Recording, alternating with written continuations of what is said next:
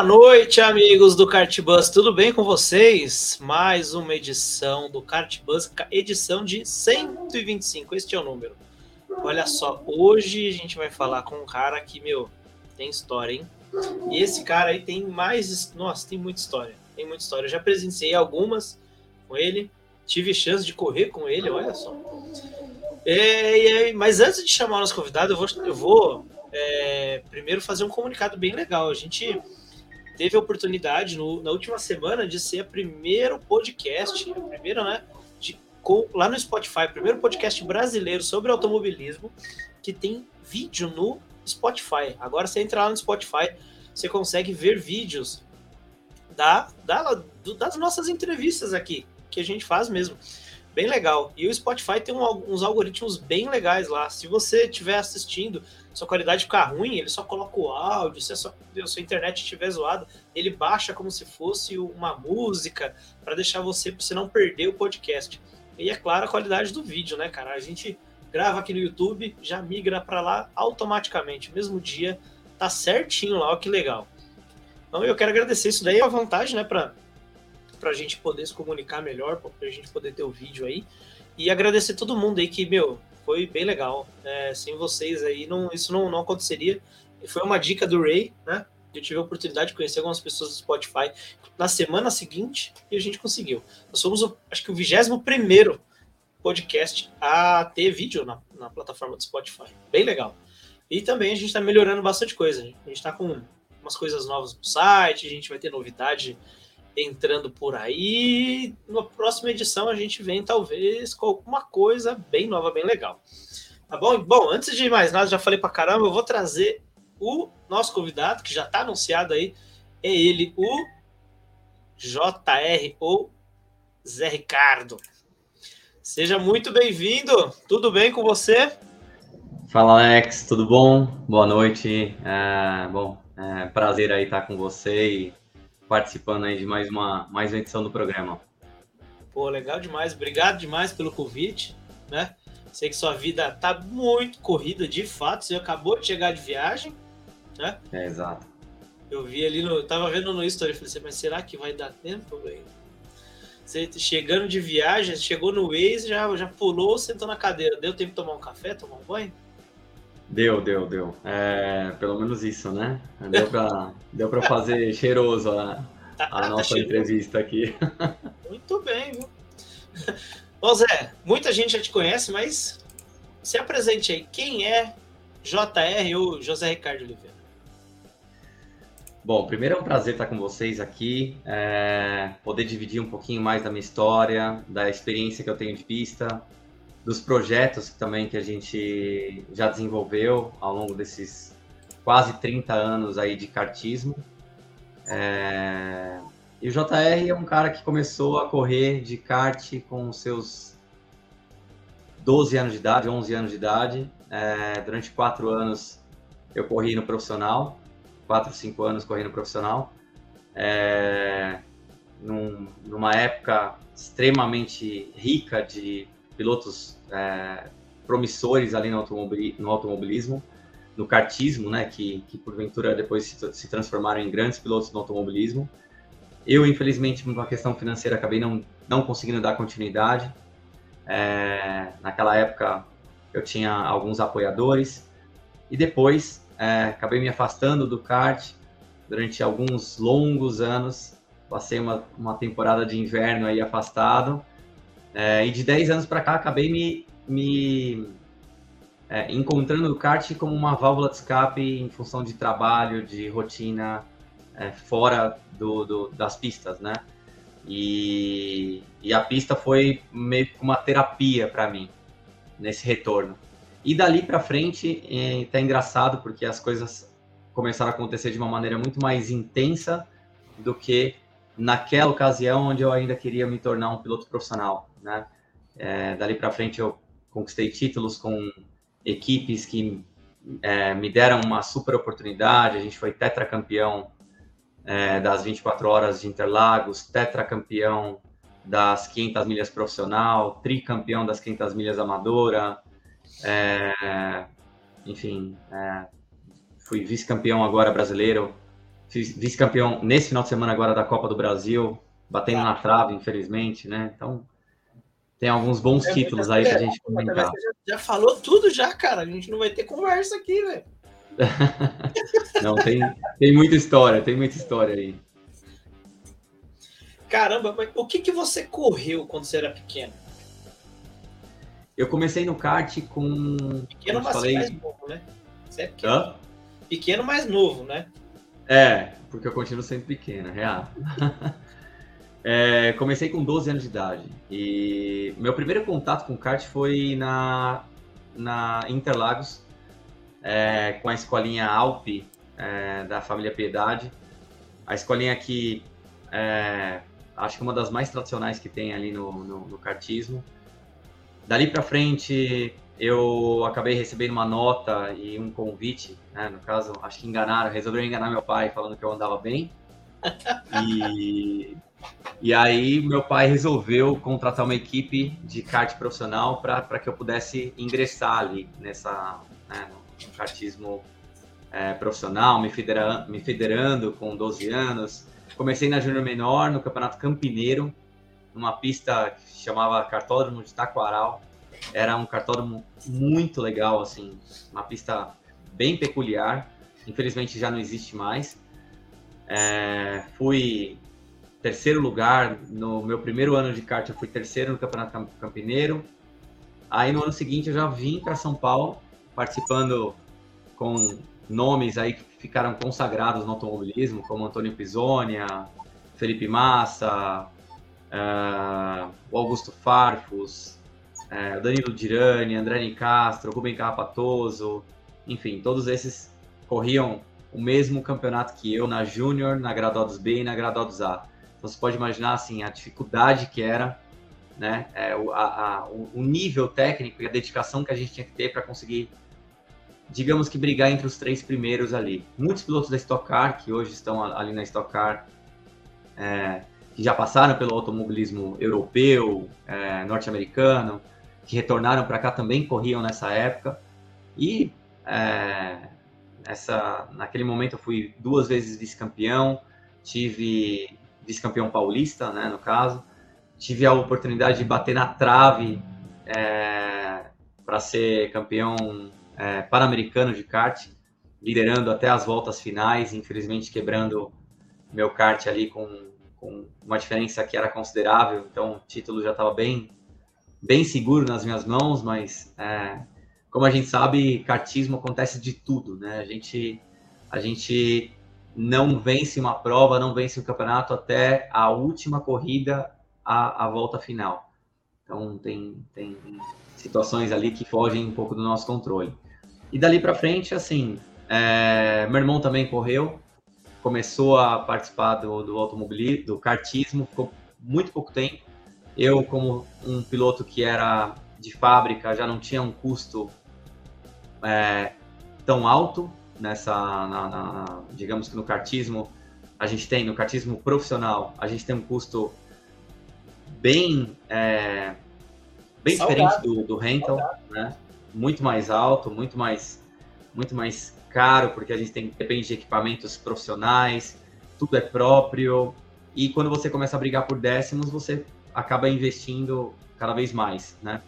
E eu já era piloto oficial de fábrica, na, naquela ocasião, piloto de fábrica da, da Kart Mini, uma das mais tradicionais aí que tem no, no kartismo do Brasil. Meu pai já não tinha mais custos comigo, entrei para a Academia Erros de, de pilotos, é, então, fiquei durante dois anos na Academia Arrows, que era uma equipe de Fórmula 1 na época. Então, você imagina que a gente não tinha muita dimensão do automobilismo. Meu pai resolveu colocar meu irmão, que também começou a ir muito bem. E, por um determinado momento, é, a economia do Brasil sofreu um impacto muito grande, isso em 97, 98. Um dos dois precisou parar de correr. E na, naquela, naquele, naquela ocasião, meu irmão já tinha fechado um contrato para correr de carro, para subir para o automobilismo. Caramba. E, na, e naquele momento a gente não tinha muito mais recursos, não tinha como é, resolver é, manter os dois, né? Escolher, né? É, é um dali pra, Exatamente. Aí dali para frente é, foi uma escolha muito mais é, racional, porque meu irmão era mais velho, já tínhamos feito, fechado o contrato com ele, e infelizmente naquela, naquele momento a parceria que eu tinha com a Arrows na Fórmula 1 acabou se, se diluindo porque a, a, as, as empresas que patrocinavam a Arrows na época, que era a Parmalat e a, e a Danca, é, a Danca era a minha apoiadora principal no kart, e dali eles encerraram as operações no Brasil. Então, consequentemente, encerraram o apoio, o aporte financeiro que eles faziam para mim, para eu correr ali e ser piloto, né, que de repente seria enviado para fora, para a Europa, através deles. E aí, infelizmente, eu parei no Forceps. Cara, que eu não sabia da Arrows que elas tinham, tipo, era uma academia, tipo uma escola de piloto, uma academia de pilotos, e tinha aqui no Brasil também. Ou você tinha, Sim. tipo, ia ter que ir para fora? É, cada fábrica de Fórmula 1 tem, digamos que tem alguns caminhos assim que eles tentam encontrar pilotos que eles vão formar desde a base, né? A gente tem a história aí, por exemplo, do Lewis Hamilton, do Max Verstappen, são caras apadrinhados por, por, por grandes cabeças do, do, da Fórmula 1. Isso sempre existiu, então, é, num determinado momento, a gente conseguiu esse apoio da Arrows, é, por um, por um contato pessoal do meu pai. E, e dali para frente a gente imaginava que seria, de repente, até um pouco mais fácil eu, eu, eu digamos que, migrar para o automobilismo na Europa. Só que a história não se revelou muito dessa forma, né, em função da crise da crise econômica mundial que aconteceu naquela ocasião, né? E aí o dólar disparou, enfim, o cenário foi outro. Caraca. você ia pegar a época do, do dos carros brabo lá, né? Mas é, se, se fosse para lá, você pegaria tipo F. Era, não tinha é, essa sequência que a gente tem hoje, né? F3, F2, não. Era uma outra coisa, né? Era tipo tinha, meio que tinha. Era? É, na verdade, na verdade não era muito, eram todas obviamente é, é, acompanhadas ali pela pela FIA, todas certificadas FIA, mas a numeração não era muito como é hoje, né? Fórmula 3, Fórmula 2 e Fórmula 1. É, era Fórmula. É, tinha a Fórmula Renault, Isso, tinha. Ford, lá, tinha, tinha a Fórmula Ford, tinha alguns campeonatos na Europa, é, campeonatos paralelos ali que, que você conseguia ainda crescer no automobilismo, né? Mas é, e era um custo, digamos que é, comparado aos dias de hoje, era um custo um pouco mais acessível ainda. Hoje realmente é, é surreal, né? Quando você para para pensar em sair do kart, mesmo profissional, e migrar para o automobilismo, principalmente para o monoposto, né? Que é seguir um caminho para para Fórmula 1 ou para Fórmula Indy ou para Super Nippon, para Super Fórmula no Japão, são qualquer categoria é 200, 300 mil euros é, de aporte inicial. Né? A gente está vendo isso com a Fórmula 4 aqui no Brasil, né? Os pilotos aí e as categorias lutando por patrocínio, implorando aí para poder manter, porque ficou um pouco mais caro, né? Teve algumas surpresas né? É, quando a Copa, quando a Fórmula chegou e, e começou a se desenrolar, teve algumas surpresas de custo, né? O mundo está passando por uma, por uma crise aí e tal, e pô, todo mundo pedindo apoio e tal, então é realmente é, é embaçado hoje em dia. É, né? é bem complicado, assim, quando você, quando você pega é, automobilismo, de um modo geral, é caro. É, mesmo se a gente pegar por base a, a o kart rental, né? É, se a gente colocar ali, é, é um esporte, continua sendo um esporte caro. Claro que comparado à realidade do automobilismo profissional ou do kartismo profissional, é, é extremamente acessível e você consegue se divertir, você consegue ter o prazer de, de disputar campeonatos de repente com a mesma intensidade, com o mesmo nível técnico que hoje você encontra no profissional. A diferença é que a formação de carreira é, vai exigir o lado profissional, né? Sim, é, até questão de é, visibilidade, de, né, de, realização pessoal, talvez, né? É bem diferente. Né? Sim, sim. Tanto que. Com os demais que estão do lado também. Né?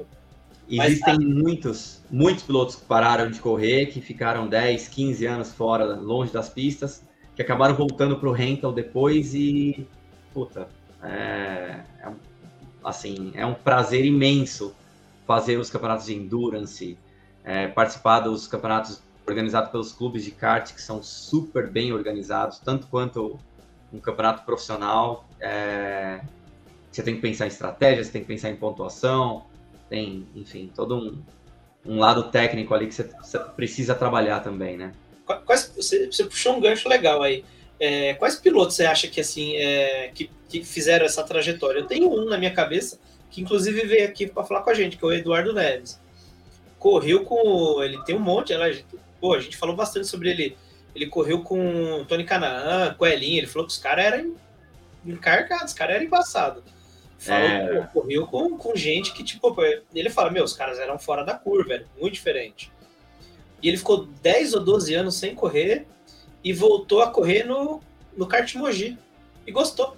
Tomou pau pra caramba, mas gostou. E tá aí. E assim, é um baita de um piloto bravo. Ele é... Mas assim, quem. Qual piloto assim que você acha que. Que, putz, teve. Que acha não, né? Que você sabe aí que teve carreiras parecidas. Olha, tem em todos os lugares, assim, né? Na, no, no, sul a gente tem pilotos que, que pararam de correr e voltaram a brincar no, no, no rental. Não vou me recordar de nomes agora, uhum. é, mas, por exemplo, teve, tem o é, tem o Alexandre, eu, eu não me recordo do, do, sobrenome dele agora. Inclusive eu vi agora há pouco um post dele que estava na Granja Viana também é, em um dos, dos clubes de kart lá. Mas, enfim, tem muitos ah, pilotos. É, é, é, difícil a gente gravar nomes, mas assim, tem uma infinidade de pilotos que, que passaram pelo profissional e depois voltaram para o rental agora. Ah, é, é engraçado, putz, andando em. Andando no, nos corredores aí, no, no, no pit lane de umas categorias assim mais profissionais, os caras estão tipo, não, semana que vem a gente vai andar lá na granja, você não quer isso? Você fala, mas você anda aqui, você vai andar lá? Né? Tipo, pô, o pessoal da Porsche Cup, o pessoal da Stock, e, meu, os caras se divertem. E é. anda e fala, ah, meu, lá é mais, mais gostoso de guiar, porque não tem o, a pressão, o compromisso de ter que fazer o negócio acontecer. E, assim, Mas você sabe, Alex, que antes existia um certo. Antes eu acho que existia um certo preconceito dos caras. Ah. É, e agora não. Por que, que o rental, ele, ele quer queira ou não, ele se transformou numa brincadeira séria e numa num num, B, num B2B, sabe? É, uhum. Num ambiente que você consegue levar seus patrocinadores, que você consegue envolver toda a massa do automobilismo de forma descontraída e fazer negócio, né? E, e esses caras do automobilismo profissional, eles entenderam isso. Eles sabem que hoje o rental é um baita cartão de visita para quem quer conhecer o automobilismo uhum. a fundo, para quem quer, quer conhecer e quer viver a experiência de perto.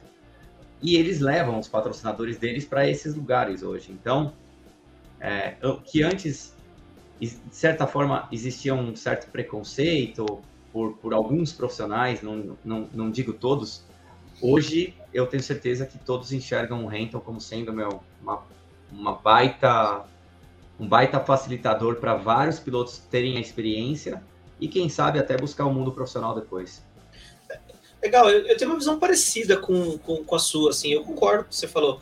É, eu acho que o, o, boom do rental, né, não o lá de 90 e alguma coisa, época cena, eu acho que o de agora mesmo, né, de falar de três ou quatro anos atrás, ou até um pouquinho mais, vai cinco, é, deu-se, na minha visão, tá?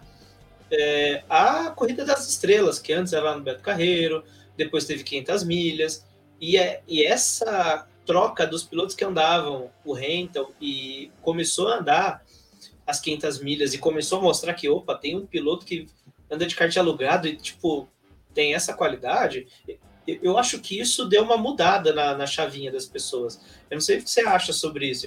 A minha visão, que quando a gente fala, e, e, e eu acho que a Car Racing teve muita responsabilidade nisso. É claro que todas as outras equipes tiveram, né? Tem inúmeras equipes, né? Não vou ficar falando o nome de todo mundo, todo, senão vou falar que eu sou bairrista, mas eu, eu, a minha visão, acho que a Car Race teve muita responsabilidade nisso por, por disputar as 24 horas, as 500 milhas rentam, de trazer pilotos, cara, de calibres absurdos para andar, né? Pô. E eu acho que o mais legal é você ver equipes que foram construídas no kart rental, é, pilotos que foram valorizados através do kart rental também. É, eu me considero um piloto valorizado no kart rental, é, porque depois de anos parado do, do, do, do kartismo profissional, é, o rental é que abriu as portas para mim, para eu poder voltar no profissional, para eu poder hoje ser até um piloto de fábrica da, da Bravar, é, poder disputar campeonatos brasileiros, campeonatos nacionais, é, tudo isso eu, eu tenho uma grande dívida com o Rental e, e também com a Car Racing, que foi putz, uma equipe é, extraordinária e é até hoje, porque quando você identifica pilotos promissores dentro do kart rental, existem algumas, algumas equipes que montam ou que dão oportunidade para esses caras disputarem algumas, algumas corridas profissionais, que no caso é a própria Car Racing.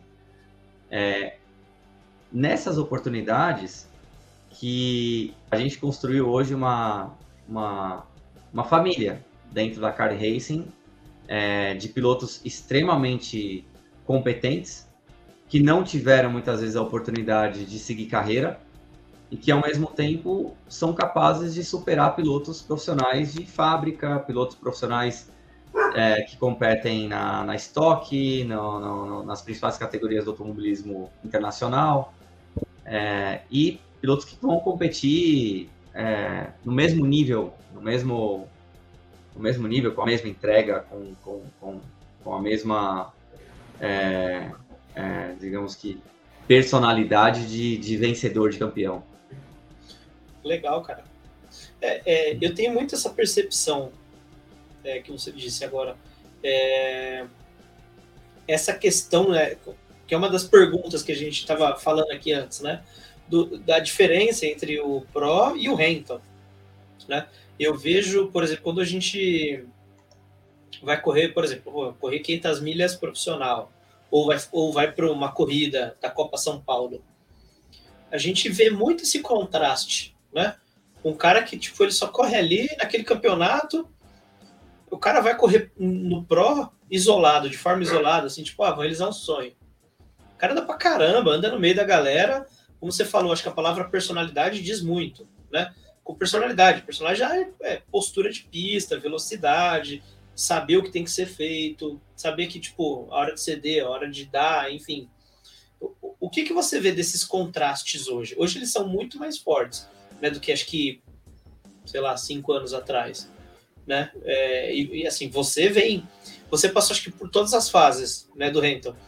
A fase lá atrás de que quando você era profissional, o rental deu aquele boom por, né, por globo de corrida, corrida, corrida, morreu, né, muitos cartódromos foram pro saco, agora os cartódromos voltaram, o cachorro tá empolgado aqui. Os cartódromos voltaram e voltou com uma, uma bolha gigantesca, que eu acho que é um não é uma bolha, ela já estourou, mas ela se concretizou. Né? As pessoas continuaram correndo de kart mesmo em pandemia e agora talvez pós-pandemia, não sei que momento que a gente está. Mas é, essa, esse contraste entre os pilotos de ah, o piloto do indoor, né, que antigamente era o piloto do indoor, piloto de kart de aluguel, criou-se essa frase do piloto de rental e é respeitado, como você falou. Né? Com certeza, com certeza. Eu acho que o rental teve a fase de maturação, né? É... Quando a, se a gente puxar 15 anos atrás, que existia um cartódromo muito famoso é, em São Paulo, chamado Cartódromo de Jaguaré, né, Kart Indoor Jaguaré, que muitos tiveram a primeira primeiro contato com o kart numa pista indoor de cimento, asfalto, um cimento queimado, extremamente lisa, que exigia muita técnica e com karts de 6,5 ou 7,5 HPs. Fraquíssimos. Fraquíssimos. Mas com a diferença de que era num cimento queimado, então era uma pista extremamente lisa, que não ganhava borracha, e um pneu extremamente duro, que não parecia uma pedra, né? É, ou seja, você está distracionando o tempo todo, andando numa, numa pista quase de gelo. E isso dava uma sensação muito bacana para os pilotos, né? Isso é, motivou bastante. Quando é, depois da, da, da, acho que o, o, grande o grande é, é, desbravador desse mercado do rental foi o próprio karting, se não me engano, karting Jaguaré. E o karting e aí depois os cartódromos outdoors, os cartódromos profissionais entenderam a lógica, entenderam que aquilo seria o, o maior business que eles poder, poderiam ter, né? Seria talvez o, o principal, a principal fonte de receita dos cartódromos acabou se transformando no kart indoor. Hoje, por exemplo, se você pega uma Granja Viana, se você pega um cartódromo de Interlagos, o maior ganho financeiro deles está no Sim. rental, disparadamente. Sem dúvida. Disparadamente. E isso faz com que a, a, a, todos os cartódromos do Brasil começaram a ter suas próprias frotas, algo que não existia antes. A preocupação era sempre em atender o profissional, e o profissional hoje, a limitação, até em função da, da questão financeira, é muito maior. E, e disso criou-se uma nação do kart rental, né? Deixou de se chamar. É uma nação, é muita gente. É muita gente. Assim, de 10 anos para cá, a gente viu praticamente todos os cartódromos terem suas próprias frotas, todos os cartódromos incentivarem pilotos a se tornarem organizadores, organizadores com clubes de kart e profissionalizarem o modelo, né? Ou seja, montarem regulamentos, montarem é, tabelas de pontuação, é, regras específicas para troca de kart. Cara, eu acho sinceramente que o rental hoje vai dar base para qualquer piloto que queira conhecer, que queira dar o start dentro do automobilismo. Essa é a verdade. Legal.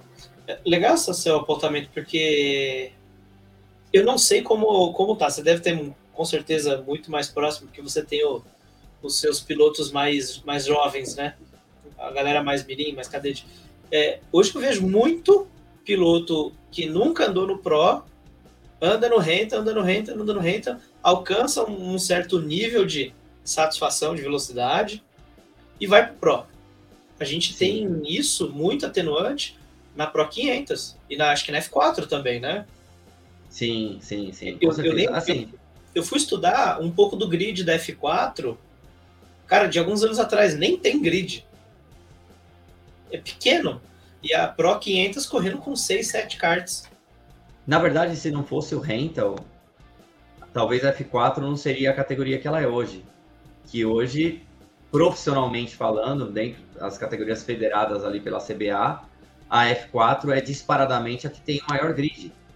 E ela é um, um produto que nasceu do rental. Né? É um motor com um motor quatro tempos, um, um kart é, que, que, na verdade, é uma relação custo-benefício melhor, mais baixa.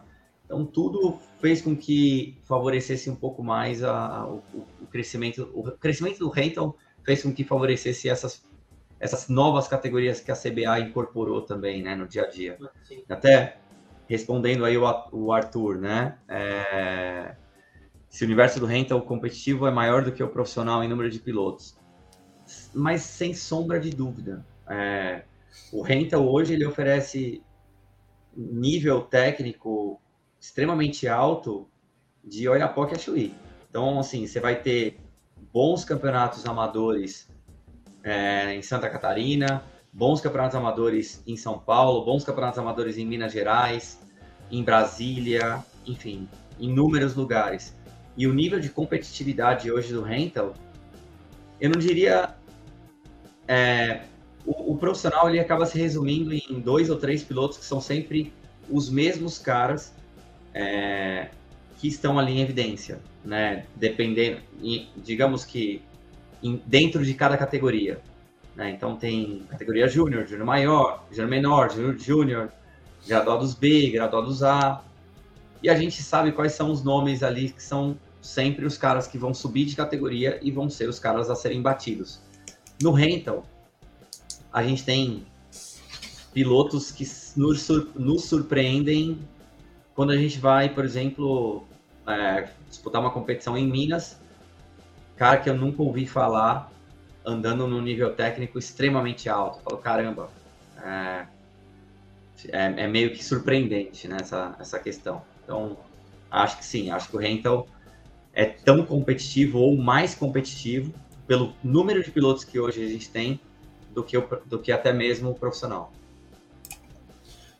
É, a gente vê isso quando a gente vai correr campeonato de endurance, por exemplo, acho que o próximo agora é 500 milhas de Betim, se não me engano. Centenas, de, cara, dezenas, né, na verdade, dezenas de equipes inscritas de todos os lugares do, do Brasil. Né? Putz, eu tava, tava olhando lá, galera, muito kart, muito kart, acho que vai dar 70 e poucos karts, já tem 70 e poucos karts, então é muita coisa. O último Endurance da Granja Viana foram 81, 80 ou 86, eu não sei o número certo, mas mais de 80 certamente. Só que você vê lá a bandeira da galera do Sul, galera do Rio de Janeiro, a galera de Minas. Cara. É incomparável, incomparável. É absurdo. A gente, se a gente, eu, por exemplo, acabei de voltar de Aracaju, tô até queimadinho, né? Eu... É, da, da, e as, a, o campeonato profissional é dividido em dois finais de semana. A solenidade devia ter o quê? Uns 150, 200 pilotos. Quando a gente pega, por exemplo, um campeonato de endurance da, da, do rental, a gente tem facilmente 600, 800 pilotos envolvidos. Né? Então, é um número muito maior, até porque o profissional ele tem algumas limitações, inclusive de pista, né? É, que o rental acaba quebrando isso por, por, por não ser um campeonato federado, a gente coloca 70, 80 karts na pista. Fica muito mais a critério dos organizadores do que propriamente da federação. Uhum. A federação vai colocar é, 36 pilotos no máximo no grid e dali para frente já são cortados, né? É, se bem que a 500 milhas profissional, pelo menos a última que eu corri, eu larguei em 54 e tinha gente para trás. Tinha, tinha gente pra caramba. Mas eu explico isso. A, a, as 500 milhas profissional, ela é feita pela Liga... É pela FPA, né? Pela LPA, né? Liga... Liga de Pilotos Amadores. Liga de... Eu acho que é alguma coisa assim. Ó, já tô vendo que tá chegando pergunta aí, indecente. O Celso é terrível. Celso Depois não presta, meu. Ele sabe, ele, ele, ele busca as conversas nos bastidores ali das, das equipes, entendeu? E aí ele vem jogar no momento inadequado. Celso, mais pro fim, a hora que a gente já estiver bebendo, mais pro fim, te acalma, fica aí. Não, mas eu posso responder essa, Celso. Eu vou colocar na tela, você responde, pode ser? Pode ser, pode ser. Nem você acredita, né, que você jogou na tela isso. Por que, que eu uso absorvente? Olha, Celso, esse tipo de pergunta, meu, você quer, você quer me ferrar mesmo, né? É, bom, primeiro porque, assim, é uma baita proteção. não, sinceramente, eu coloco é, para não machucar, por exemplo, na, no, nas competições de endurance, eu já tentei de tudo para me proteger um pouco mais, para evitar machucar a costela, evitar machucar o cox.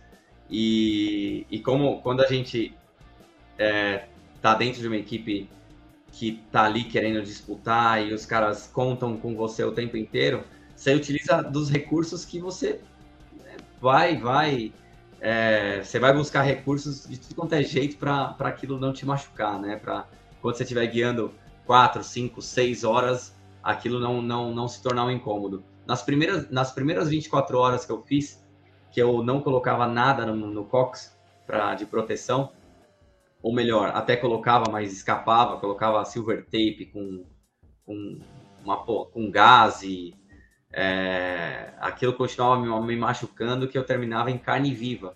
Então imagina uma corrida de 24 horas de kart, onde a equipe depende pra caramba das suas, da, das, das suas entradas de uma hora, uma hora e vinte.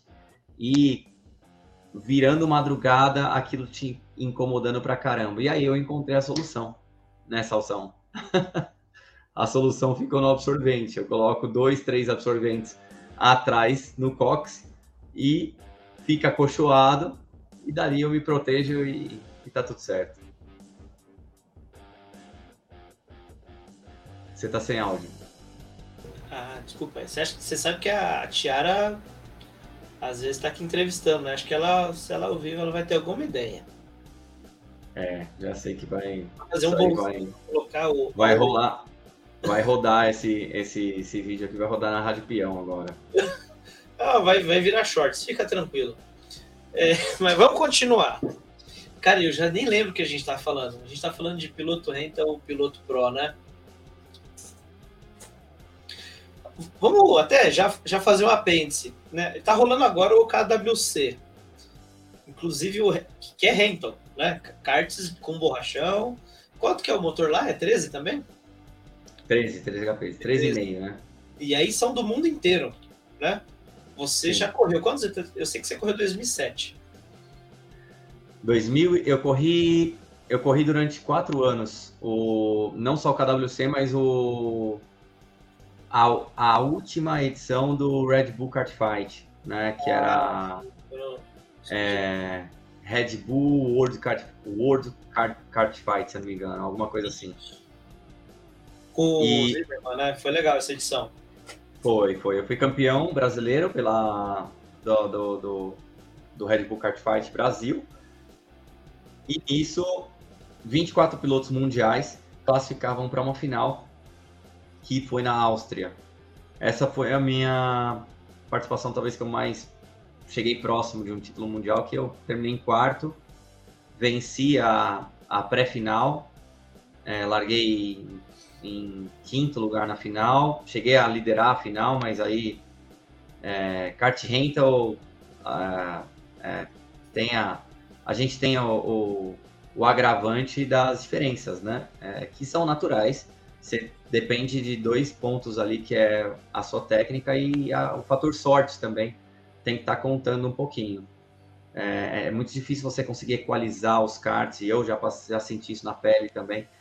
Você conseguir equalizar todos os karts com, de forma milimétrica é muito difícil. Então, uma, uma, uma diferença sempre vai existir. Quando a gente fala de um, de um campeonato mundial, é, você vai ter que tentar salvar o máximo de pontos possíveis até a final. Nesse caso, o que valia era apenas a final, o campeonato da Red Bull Kart Fight Mundial. Caramba. Apenas a última etapa, quem vencesse a última etapa seria campeão mundial. E na somatória de pontos, talvez eu seria terceiro, é, segundo, terceiro, terceiro lugar, eu acho.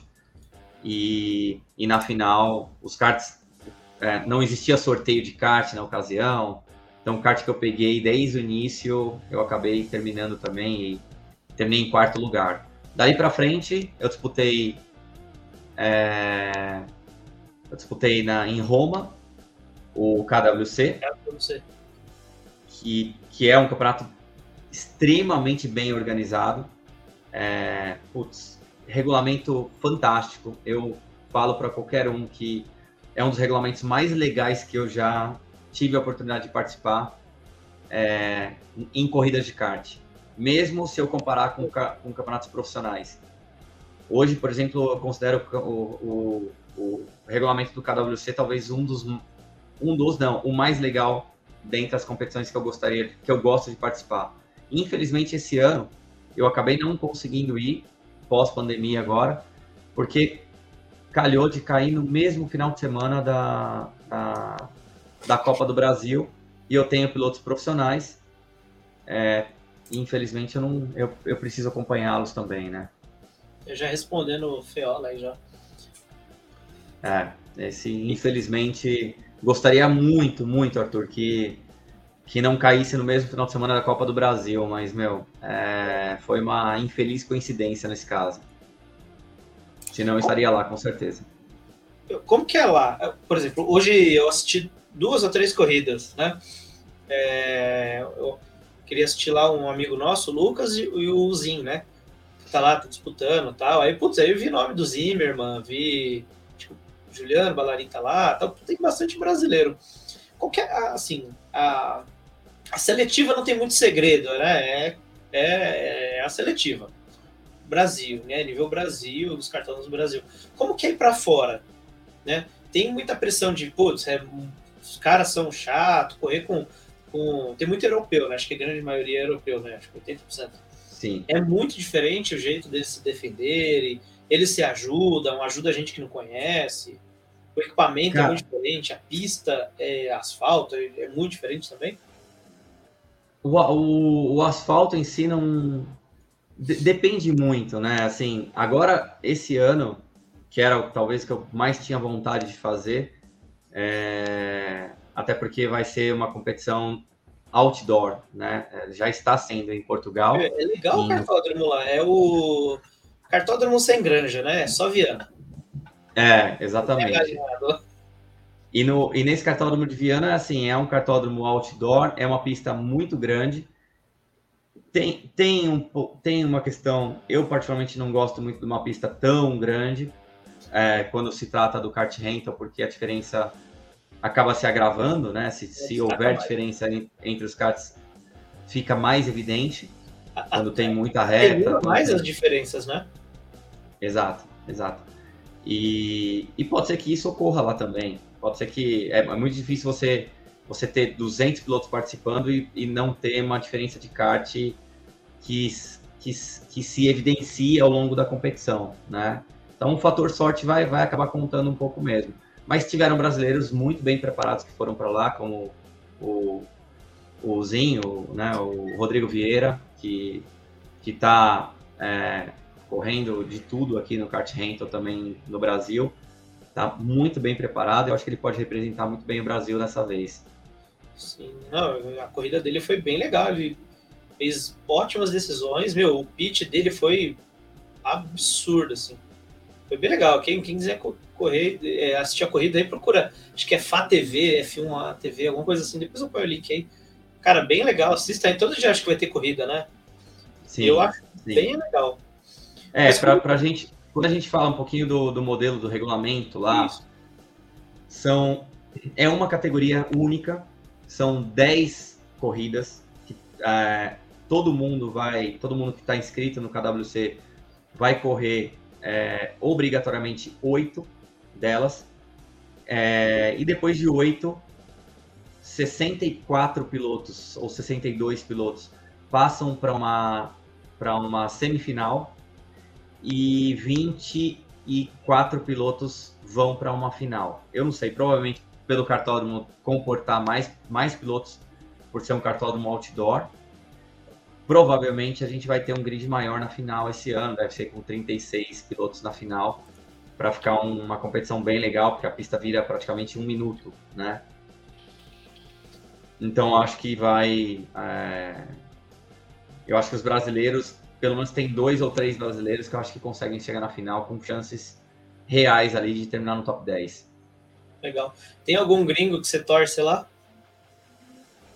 Cara, eu, eu como eu te falei, assim, eu fui quarto no primeiro mundial, sétimo no, na, em Roma, é, décimo segundo, se não me engano, na em Madrid.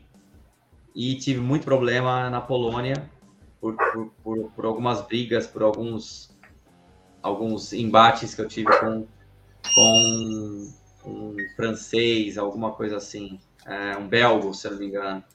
Eu acabei me pegando com o Belgo na, na terceira, numa da, da terceira etapa. E, enfim, acabou, acabou Você sobrando desse, um desse entreveio que a gente conversou bastante. É, é né? ele inclusive ele tá também agora em, Port, em Portugal, né? Mas assim, tem pilotos que eu considero, cara, dos melhores que eu já guiei, que eu já tive a oportunidade de participar, como o Ruben Boltens, o Boltens foi um dos caras que, que eu acabei é, liderando a. Eu, se não me engano, foi em. Foi, em, foi, foi na Polônia mesmo, exato. Não, é, foi na é, Polônia. Quando tava na frente, ele. Isso. É, ele bateu em mim e, e assim.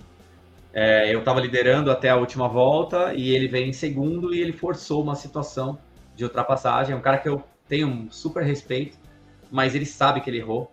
Inclusive depois a gente saiu à noite, a gente depois que terminou o mundial, ele foi campeão mundial nessa ocasião e, e eu liderava essa corrida e ele foi tentar fazer uma ultrapassagem forçada, bateu em mim com muita força na minha lateral, me mandou para a barreira de proteção de pneus, eu bati na barreira de proteção, voltei para a pista, ele tentou me devolver a posição, mas na verdade não não conseguiu devolver a posição para mim porque outros pilotos passaram por mim na, nessa, nesse momento, né?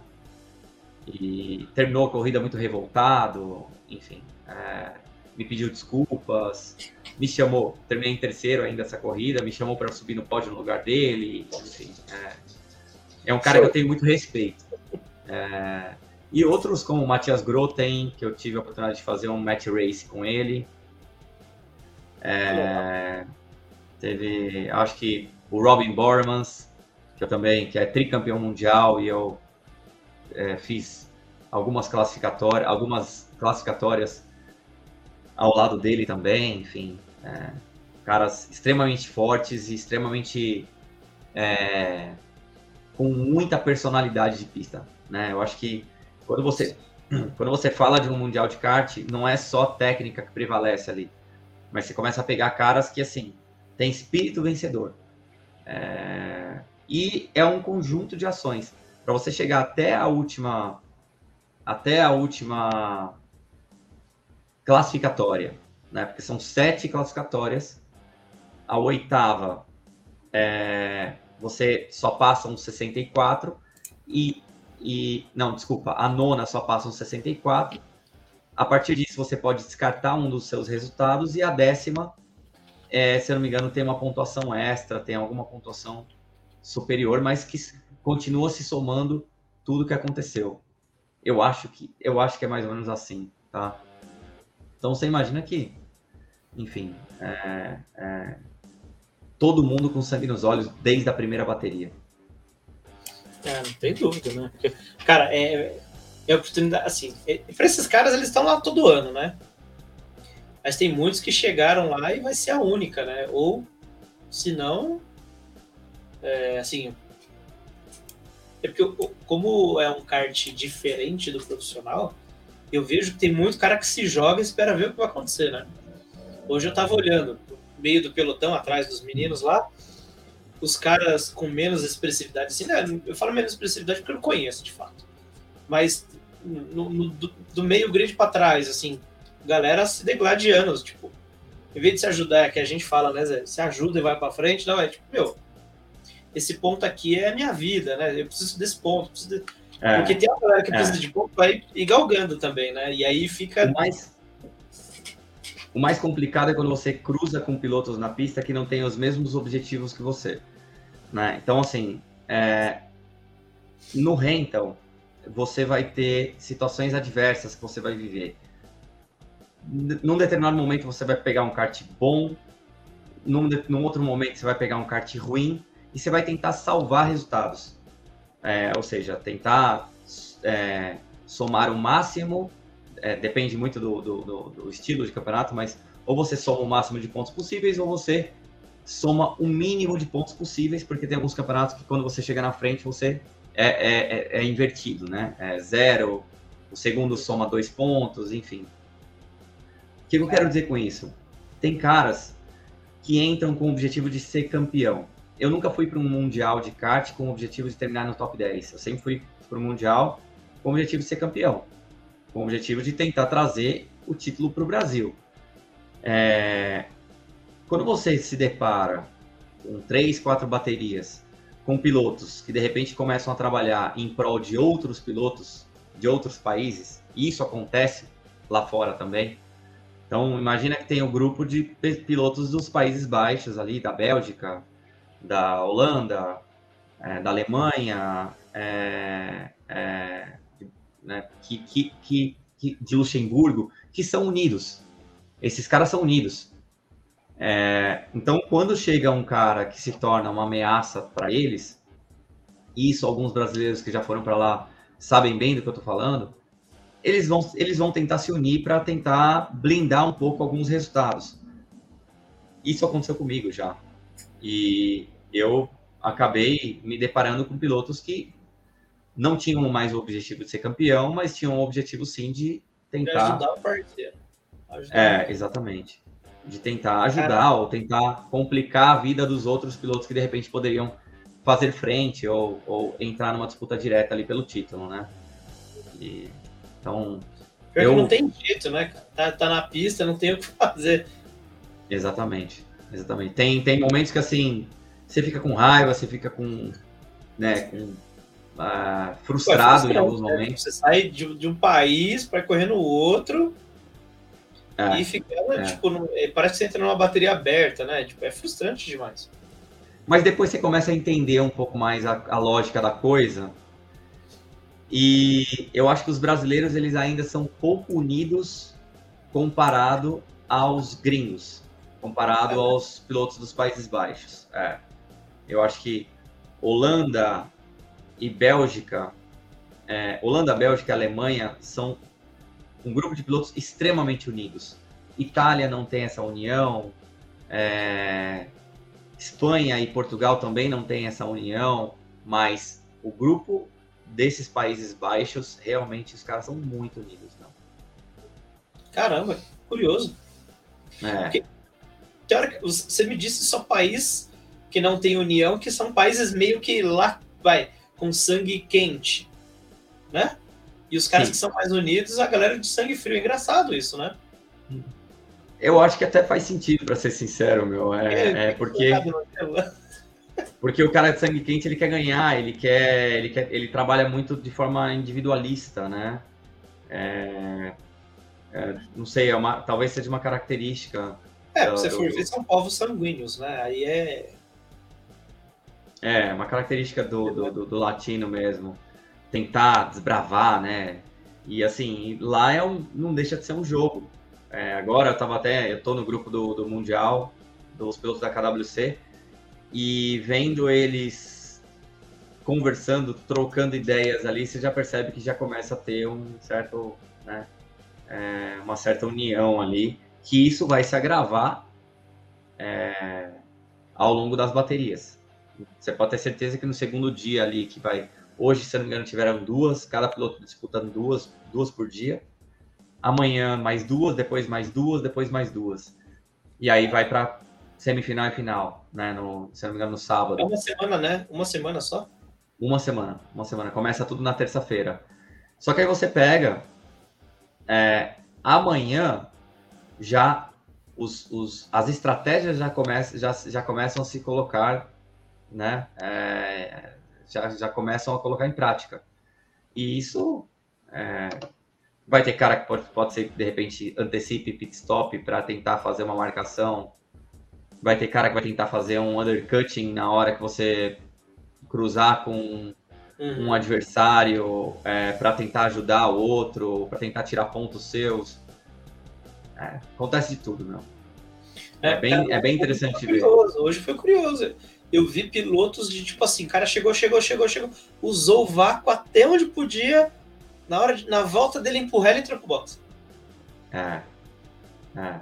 é, eu já vivi situações assim, e claro, os erros acontecem também, né? É, eu, por exemplo, cometi um erro em Madrid, liderando uma corrida, ia ser a minha terceira vitória das sete é, classificatórias, eu ia vencer, eu, eu ia vencer, eu acho que a quinta ou sexta bateria, e errei meu pit stop. Eu saí com um décimo, dois décimos de segundo abaixo do permitido.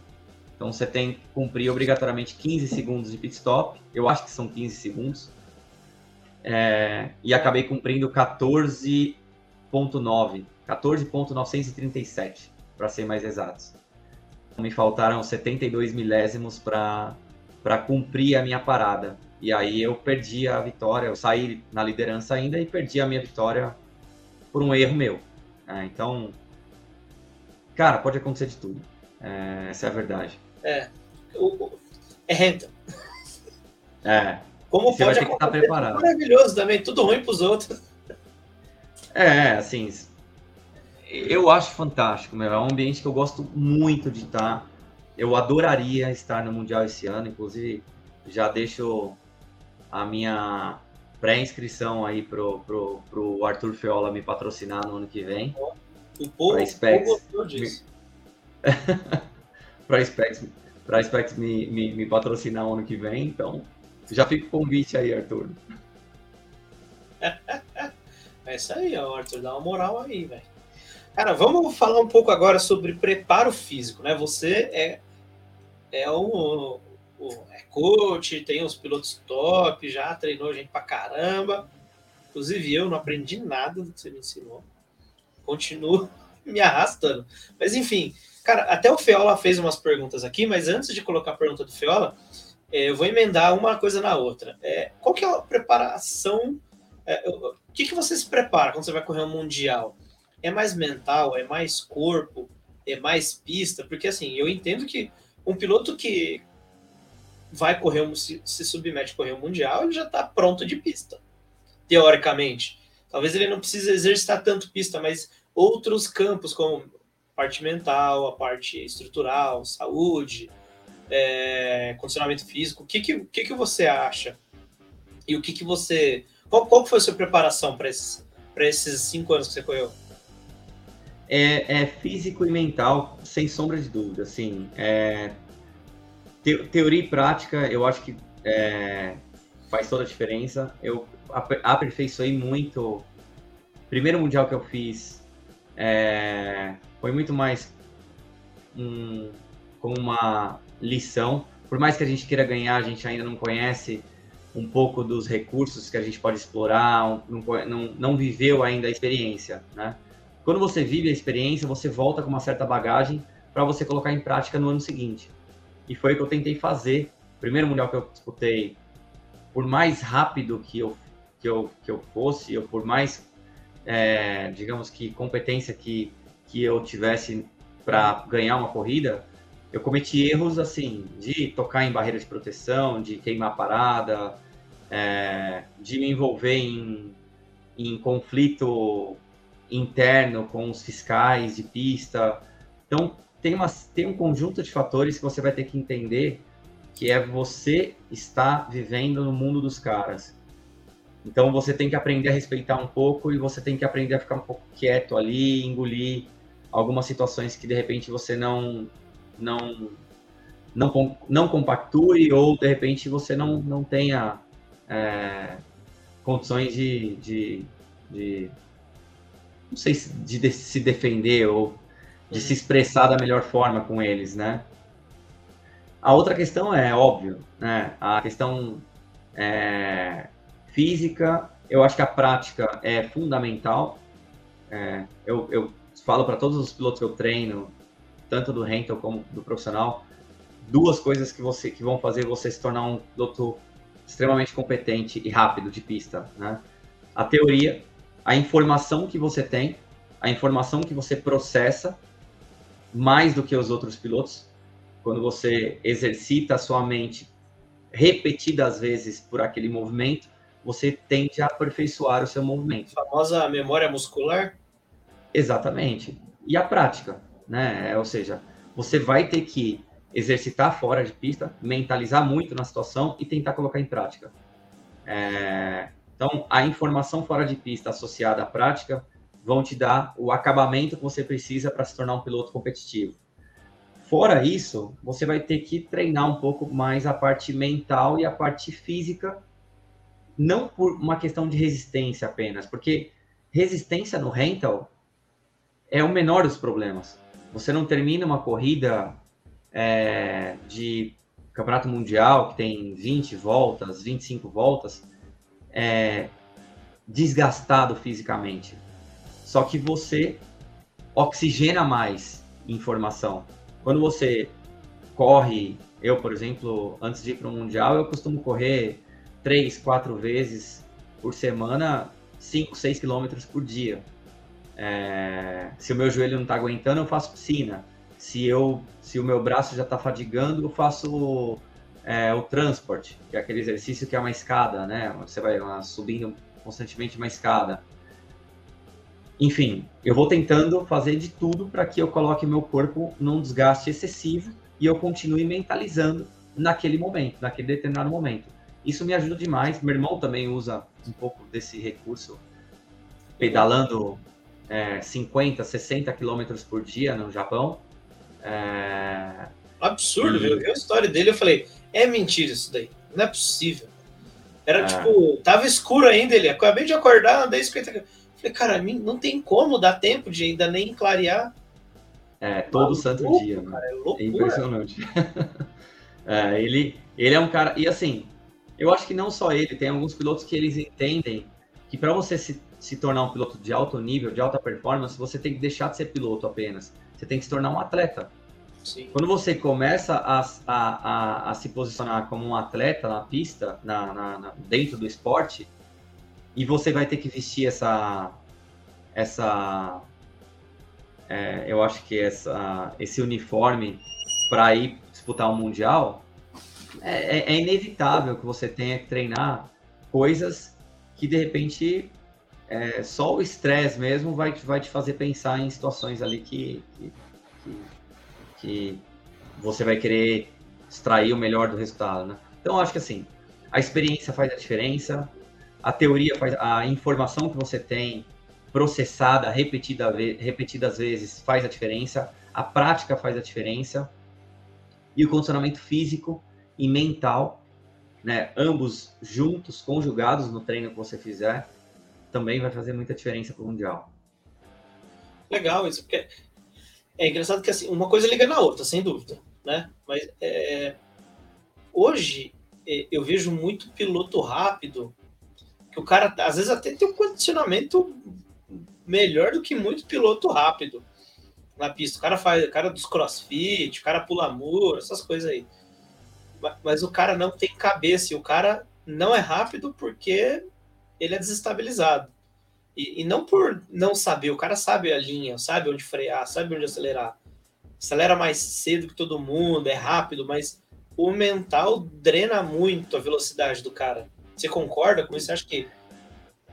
É, é assim. Um cara desequil... desequilibrado não consegue ser. É, eu, eu falo muito para os meus pilotos que pilotar não é aqui. Você não pilota com a emoção, você pilota com a razão.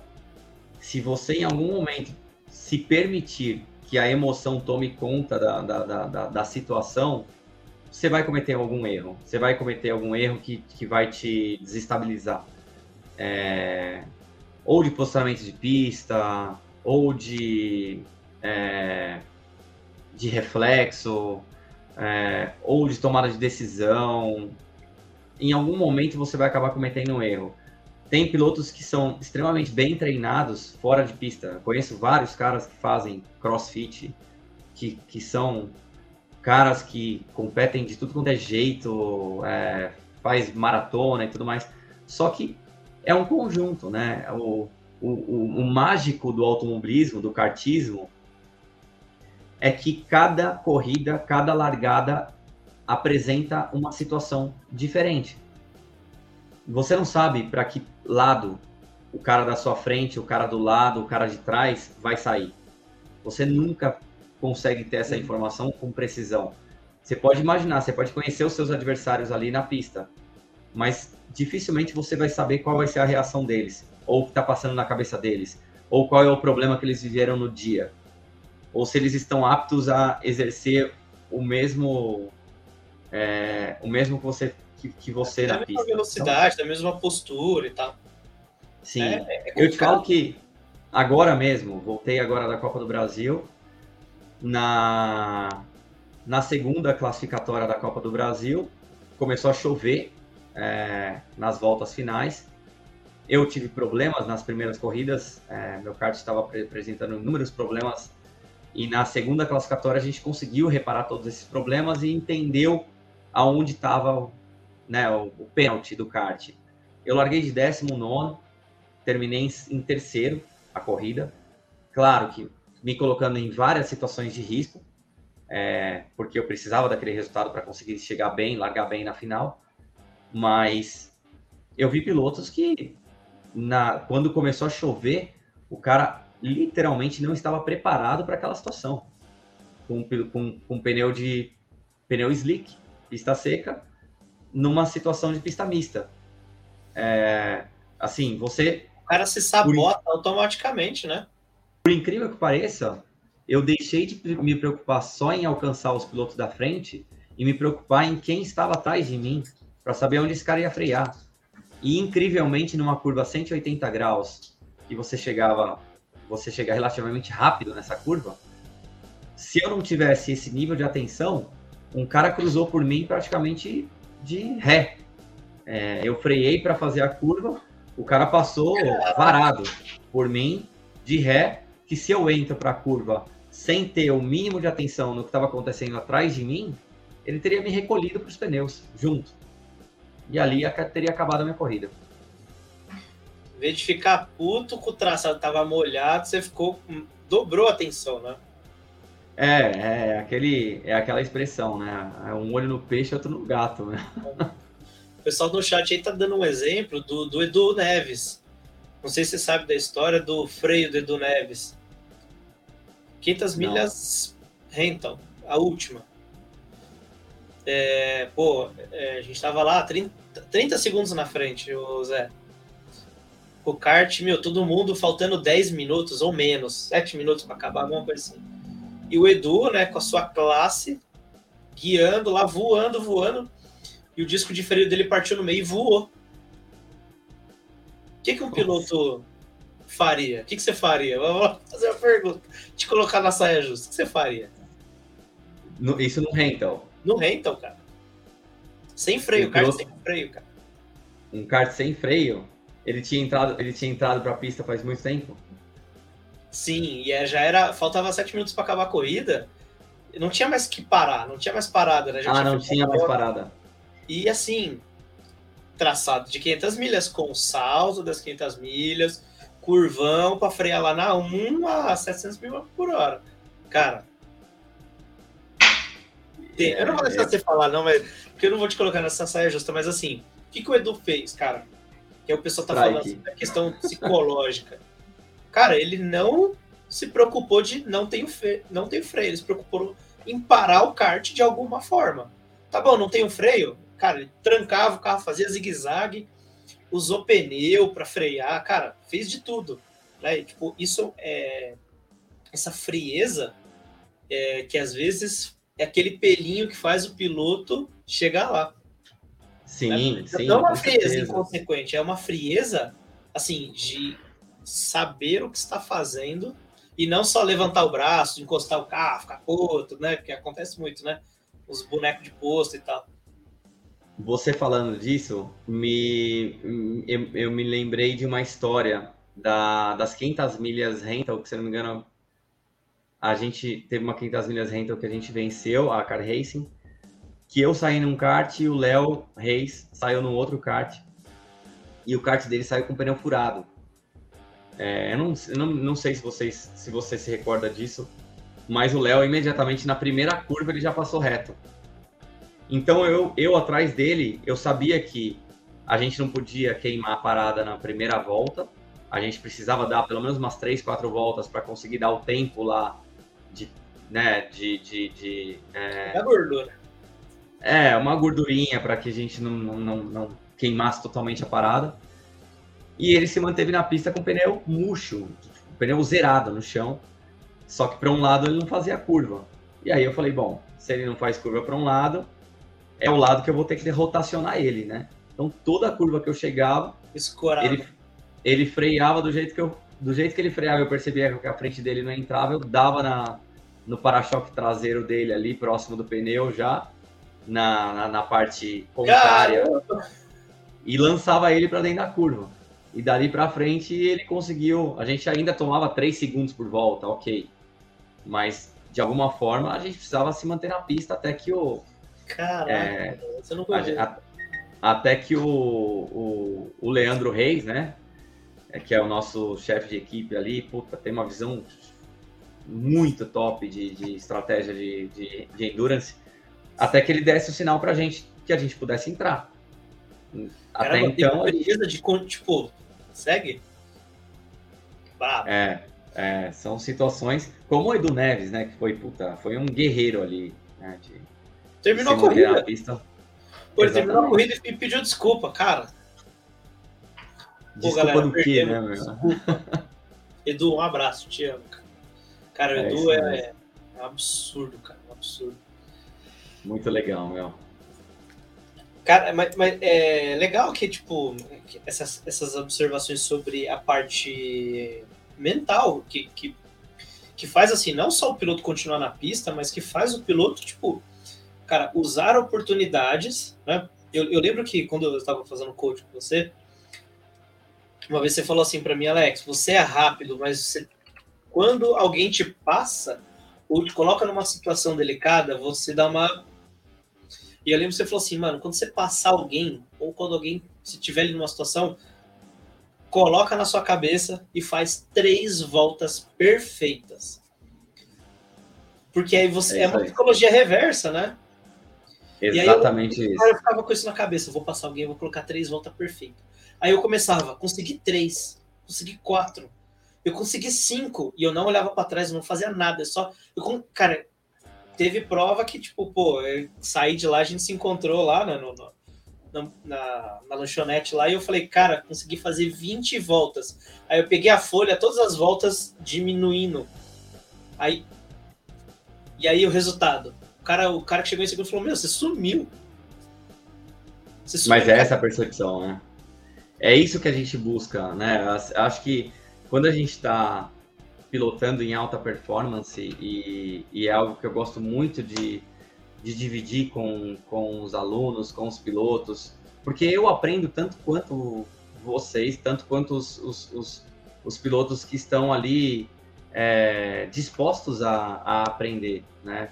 É, Para mim também é um exercício ter que ficar raciocinando sobre quais são as dificuldades de cada um e tentar encontrar as fórmulas que certa forma, funcionem, de certa forma, é, agreguem para quem está pilotando. E uma das coisas que eu mais falo realmente é foca na tua pilotagem, dá três, quatro voltas ali, meu, extremamente rápidas, é, sem se preocupar com o seu adversário, principalmente no momento de início de prova. Porque você vai transferir a responsabilidade, o peso da situação para ele e não mais em cima de você, né? É, quando você consegue transferir essa responsabilidade e o cara te esquece, ele imediatamente não vai ter mais ação para te atacar e vai começar a pensar em outro, em outro piloto.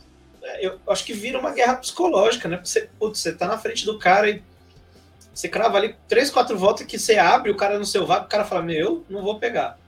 Exatamente. E se o cara não tiver né, ação psique para tipo, não, eu vou, eu, eu vou achar onde que é. É uma guerra mental, cara, porque deixa de ser. Né, você entra naquele túnel de concentração ali, cara, e ninguém, ninguém te tira, até dá uma merda.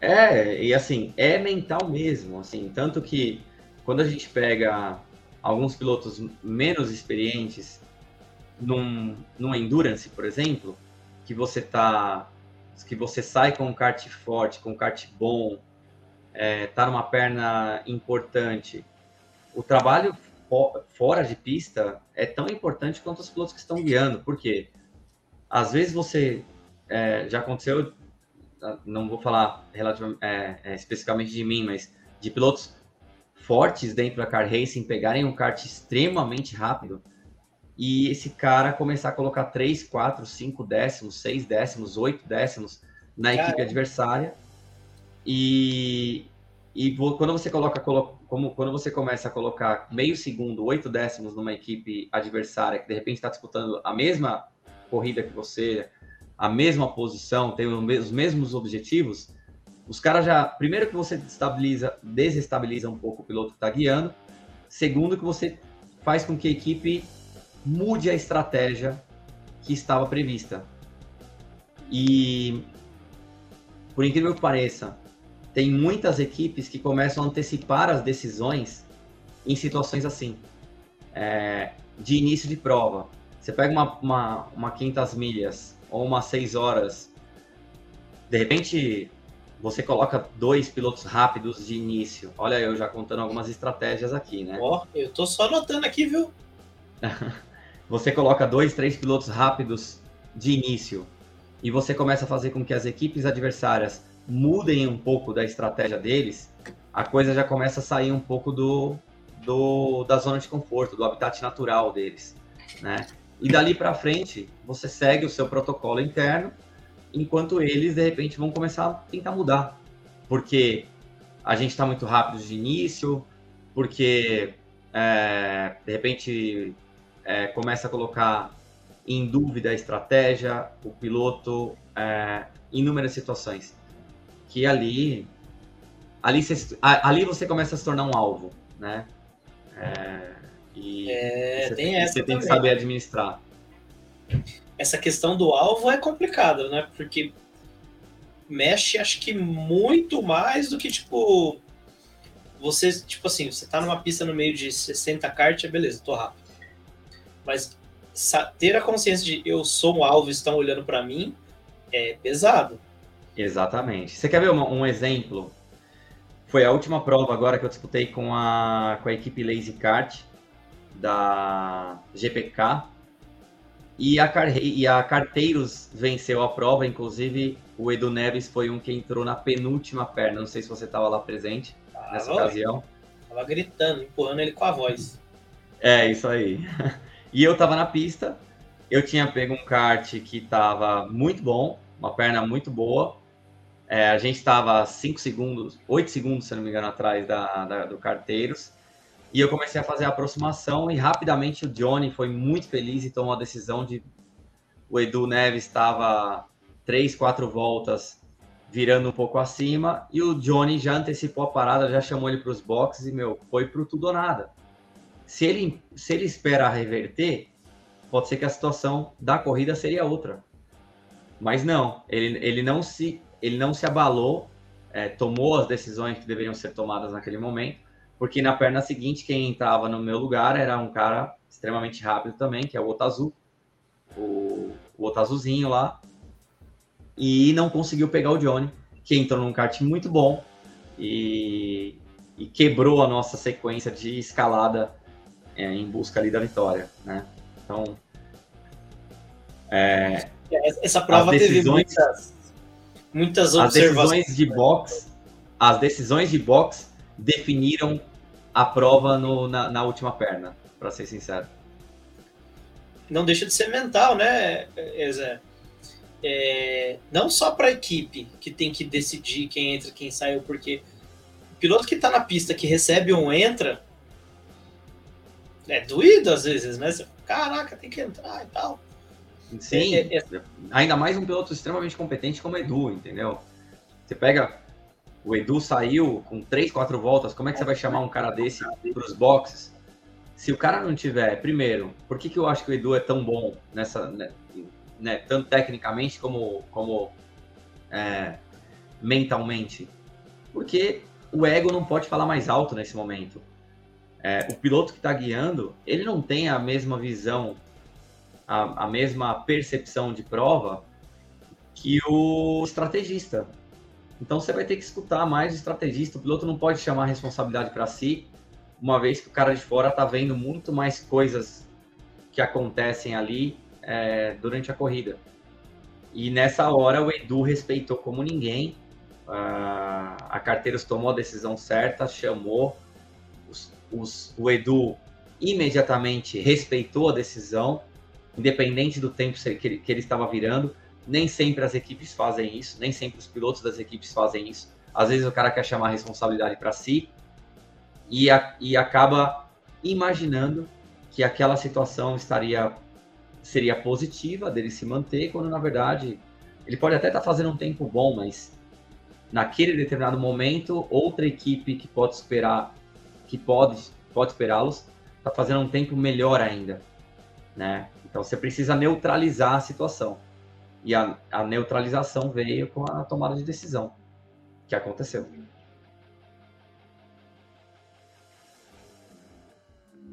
O áudio. Opa, tá, tá o trem aqui. A parte psicológica entre pista e box, você acha que ela se deve mais a respeito ou a hierarquia? São coisas, eu entendo que são coisas diferentes, né? É, mas você, porque assim, o cara pode simplesmente, beleza, eu respeito que eu boxe, senão eu tô lascado. Ou mas tipo, não, o cara tem uma consciência de hierarquia, de que eu, eu preciso preciso respeitar, porque, meu, tem outros pilotos, tem um, um cara é o chefe, enfim. Hierarquia, eu acho né? que ambos, eu acho que ambos, assim, eu acho que respeito, hierarquia, entender a hierarquia da equipe é, é, é fundamental, assim, não dá para você ter pilotos que se julga melhor do que o estrategista, do que os outros pilotos e, e do que até o próprio chefe de equipe. Isso é inadmissível, por exemplo, na car racing. É, por melhor que o piloto seja, qualquer piloto estrela que entrou, que entrar na equipe e querer ser maior do que a própria equipe, ele vai ser convidado a se retirar. É... Então, assim, eu acho que respeitar as decisões da equipe, ter a experiência também, a humildade, né? Ou seja, teu ego não pode falar mais alto em nenhum momento. É, é, é, é, tudo isso faz, faz é um conjunto de, de situações ali. Você acha que quais fatores assim que tipo consegue contribuir, né? Determinar é difícil, né? Mas contribuir para a saúde de uma equipe de endurance. A gente vê muitas equipes, né? Hoje em dia, muitas, muitas, dezenas de equipes extremamente competitivas, né? Equipes que é, vêm crescendo ao longo dos anos, vêm ficando fortes. Acho que é, é. Pô, cara, eu não vou falar nome porque a galera fica chateada depois. Mas, pô, tinha equipe que, meu, nem aparecia no top 10, né? É, é assim, com 20 cards. Agora os caras estão brigando pelo top 5, brigando pela, pelo top 3 e tal. O que, que você acha que é, é um, é um fator determinante para essas equipes? O que, que você acha que tem mudado? Eu acho que quando você tem é, uma mescla de pilotos entre pilotos experientes é, e pilotos pagantes, pilotos, digamos que, pilotos convidados que vão agregar para a equipe e pilotos que vão aprender com esses pilotos convidados, né? se eu puder falar em português, claro, é o piloto experiente e o piloto pagante. Tá? É, isso vai existir isso existe dentro da Car Racing e de qualquer outra equipe. É, é, não, é, piloto pagante falar nomes. paga para correr, certo? E o piloto experiente é o piloto que não paga para correr. É o piloto que é convidado a, a fazer parte daquela equipe. Eu participei de várias equipes que muitas vezes a discussão interna era quando eu entro, quando eu entro, quando eu entro. E eu participei de outras equipes que a discussão interna era você vai entrar em tal perna, você vai entrar em tal perna e você vai entrar em tal perna. Ah, você não foi bem nessa perna, você não entra mais. Você não volta mais para a pista e você vai sair nos primeiros 15 minutos. Ou seja, existem equipes que trabalham pelo título, independente se, se o cara vai gostar ou não. Agora, tem outras equipes que muitas vezes quem paga é quem manda.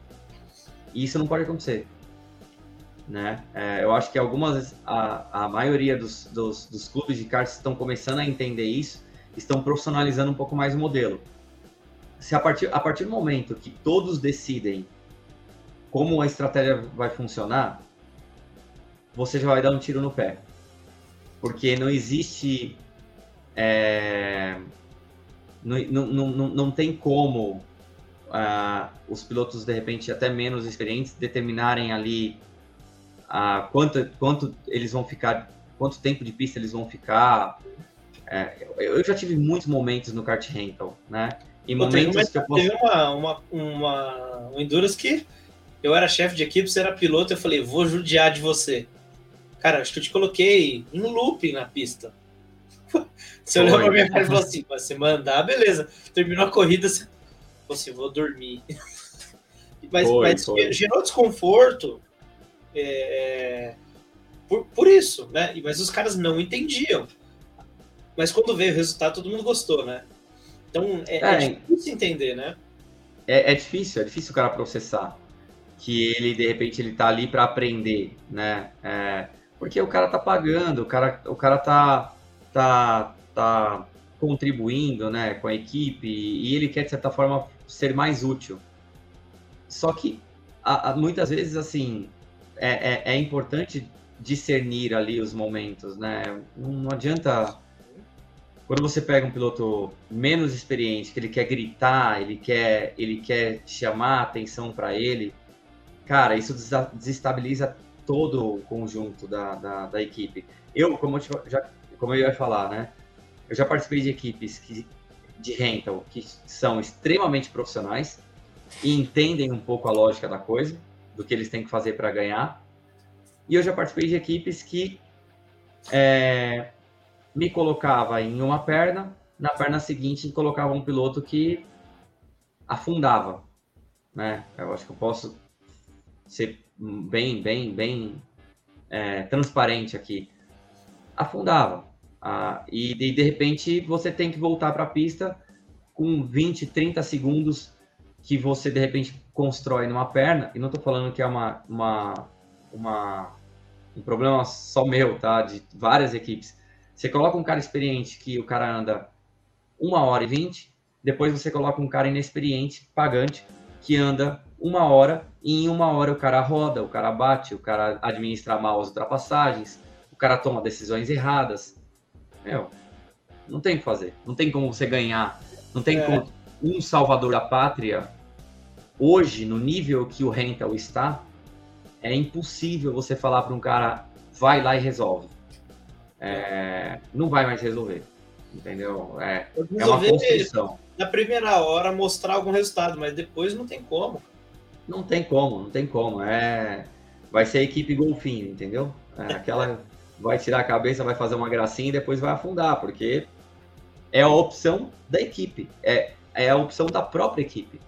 Então hoje, a, até isso de certa forma, quando você pega pilotos experientes ali no grid, é, caras que é, o Bocão, que equaliza kart, o Peperoni, que está equalizando kart, é, o, o, o, Rodrigo Vieira, eu, ou um Eduardo Guide do Sul.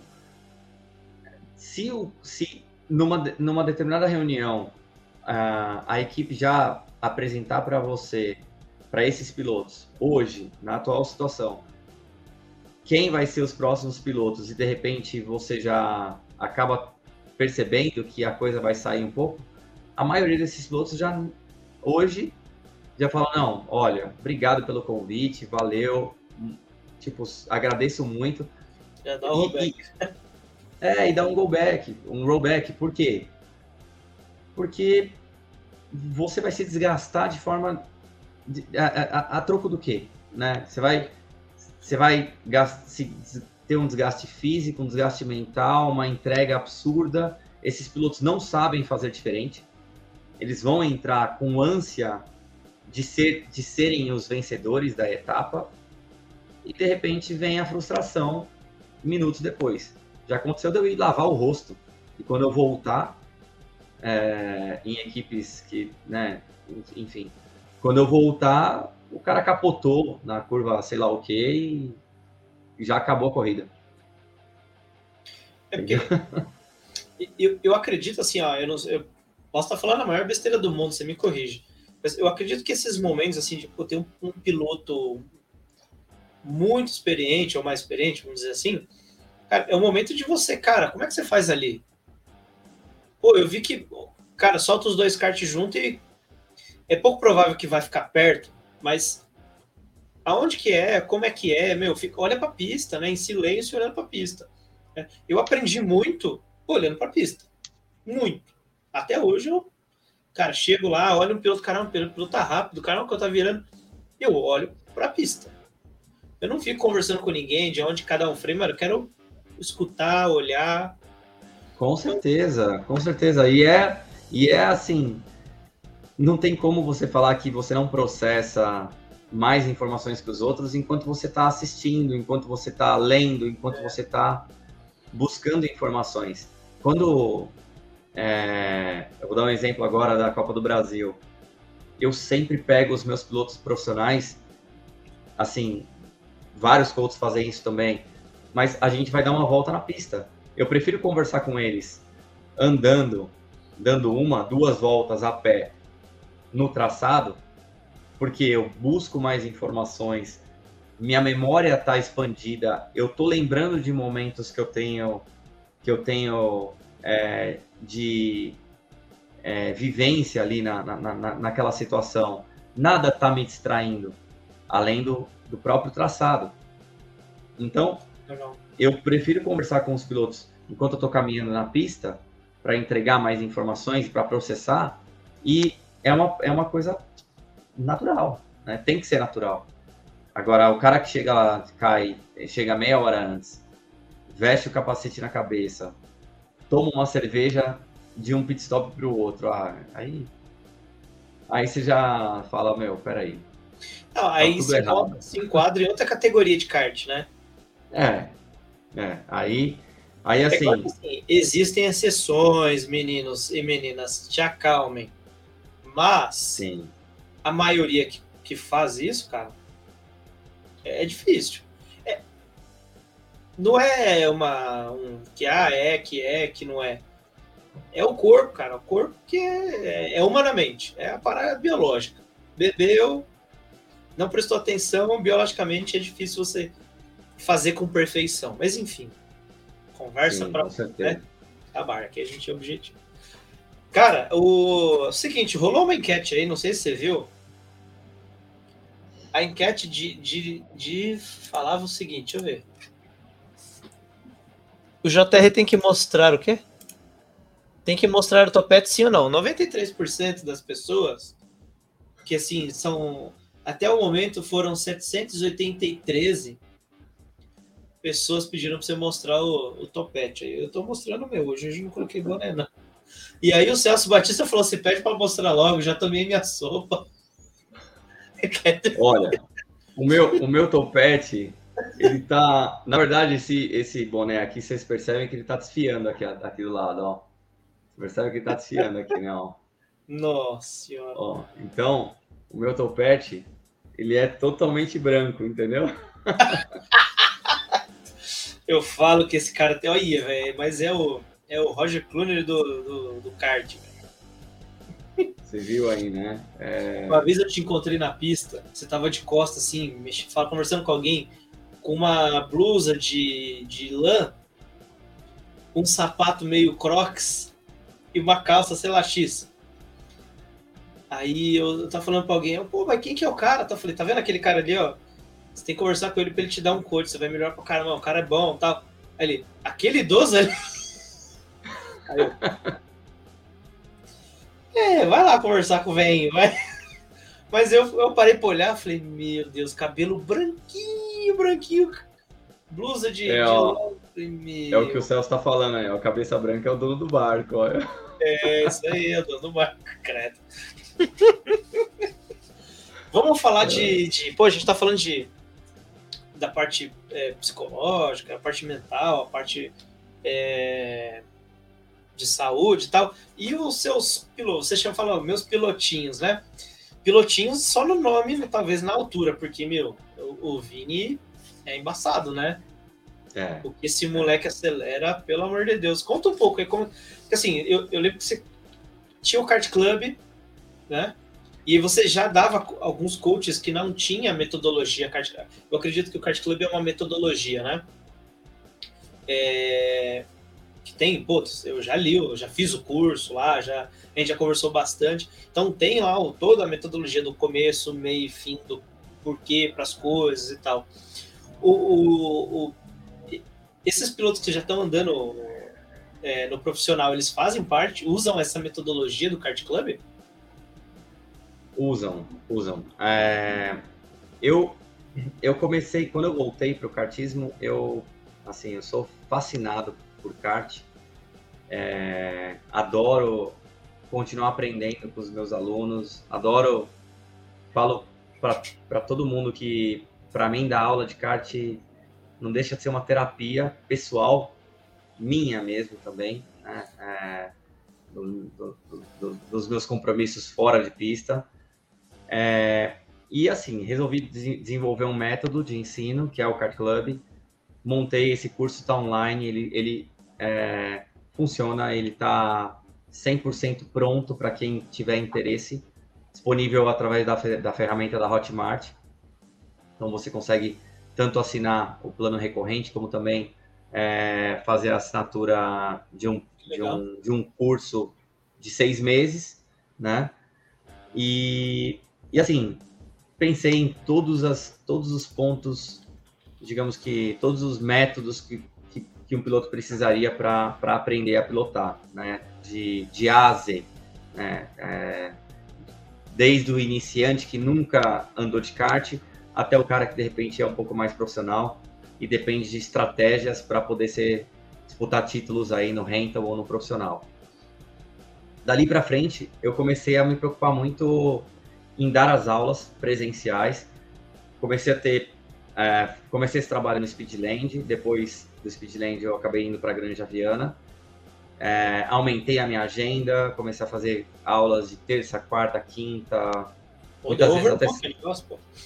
Muito, graças a Deus, assim, muitas vezes até sábado e domingo, mas em, voltei para o mundo profissional, é, até muito engraçado, porque eu comecei a montar turmas é, de curso de kart, turmas infantis, e dessas turmas infantis, quatro pilotos meus se profissionalizaram. É, dois deles comigo e dois deles em outras equipes, que na verdade eu não tinha equipe, é, eu só indicava para uma equipe que era minha parceira, que é minha parceira até hoje. É, e dali eu comecei a formar pilotos que estavam nascendo no rental e estavam indo para o profissional. Nesse, desse início de, de formação, abriu-se uma nova porta para mim começar a ser coach também de pilotos profissionais. E nessa nesse momento eu come, é, o profissional ele começa a exigir um pouco demais da gente, né? Ele começa a, a exigir viagens, exigir finais de semana ao lado do piloto é, e começa a se tornar um pouco conflitante, né? Não, não dá para a gente conseguir administrar tudo. É, peguei dois, tô com três pilotos no, no, no, no, profissional hoje e agora está quase que impossível conseguir conciliar as agendas também para fazer o rental, né? Um deles é o Vini. O Vini começou comigo com 6 anos de idade, hoje ele está com 11. Já são 4 anos trabalhando com ele. É, e, puta, é, baita orgulho. Vini, o Lourenço Varela, é, é, que, que, também, os outros ainda estão em fase de maturação ali, mas é o Miguelzinho que vai começar no profissional que começou também, já está comprando equipamento e, e, e migrando profissional, tem 7 anos de idade. Lourenço Varela tem 10, tem 9 anos de idade, foi vice-campeão é, da Copa do Brasil agora nesse final de semana na cadete. O Vini foi terceiro lugar no profissional. Então, assim, é uma satisfação imensa. Eu até me surpreendo porque eu tenho tanto prazer quanto guiar é é o meu prazer de ensinar também, de poder repassar informação para quem, quem é meu aluno. É, e a entrega e, e, a comemoração, a vibração é, é quase a mesma. É, eu diria que até a mesma, porque a vitória deles assim é a minha vitória junto, né? É, é muito é muito gratificante. Você você perceber que eles estão reproduzindo algo que de certa forma você exercitou na cabeça deles, né? Que da hora pra você assim, na, na, além do estímulo, tem, pô, você criou, pegou toda a sua experiência, você envelopou, né? No, criou métodos que, pô, isso daqui gera isso, isso daqui é, tem que ser eliminado, mas tem um método, tem um jeito que eu resolvi na minha vida. E, e cara, e conseguir aplicar isso para para criançada deve ser maravilhoso. Ah, não sei, tem uma gratificação bizarra, né? Recentemente demais, eu coloquei minha filha na pista, cara, eu, puta, eu choro toda vez que eu Cara, vejo. assim, tem situações, tem momentos que o Alexandre, pai do Vini, se tornou um, um amigo, assim, super amigo pessoal, né? E, e lá atrás, quando ele tinha sete anos de idade, eu tinha uma, tipo, eu, eu, eu sempre tive uma boa didática, mas uma boa didática para aplicar para o adulto, né? Quando você vai conversar com uma criança de 7 anos, ele não entende as coisas, ele não sabe o que é tangência, ele não sabe o que é ápice. é, ele nem estudou isso no colégio ainda. Então você imagina que você tem que mudar, né, dar uma, um giro 180 graus para fazer com que ele, eles entendam ali as palavras que você está tá falando.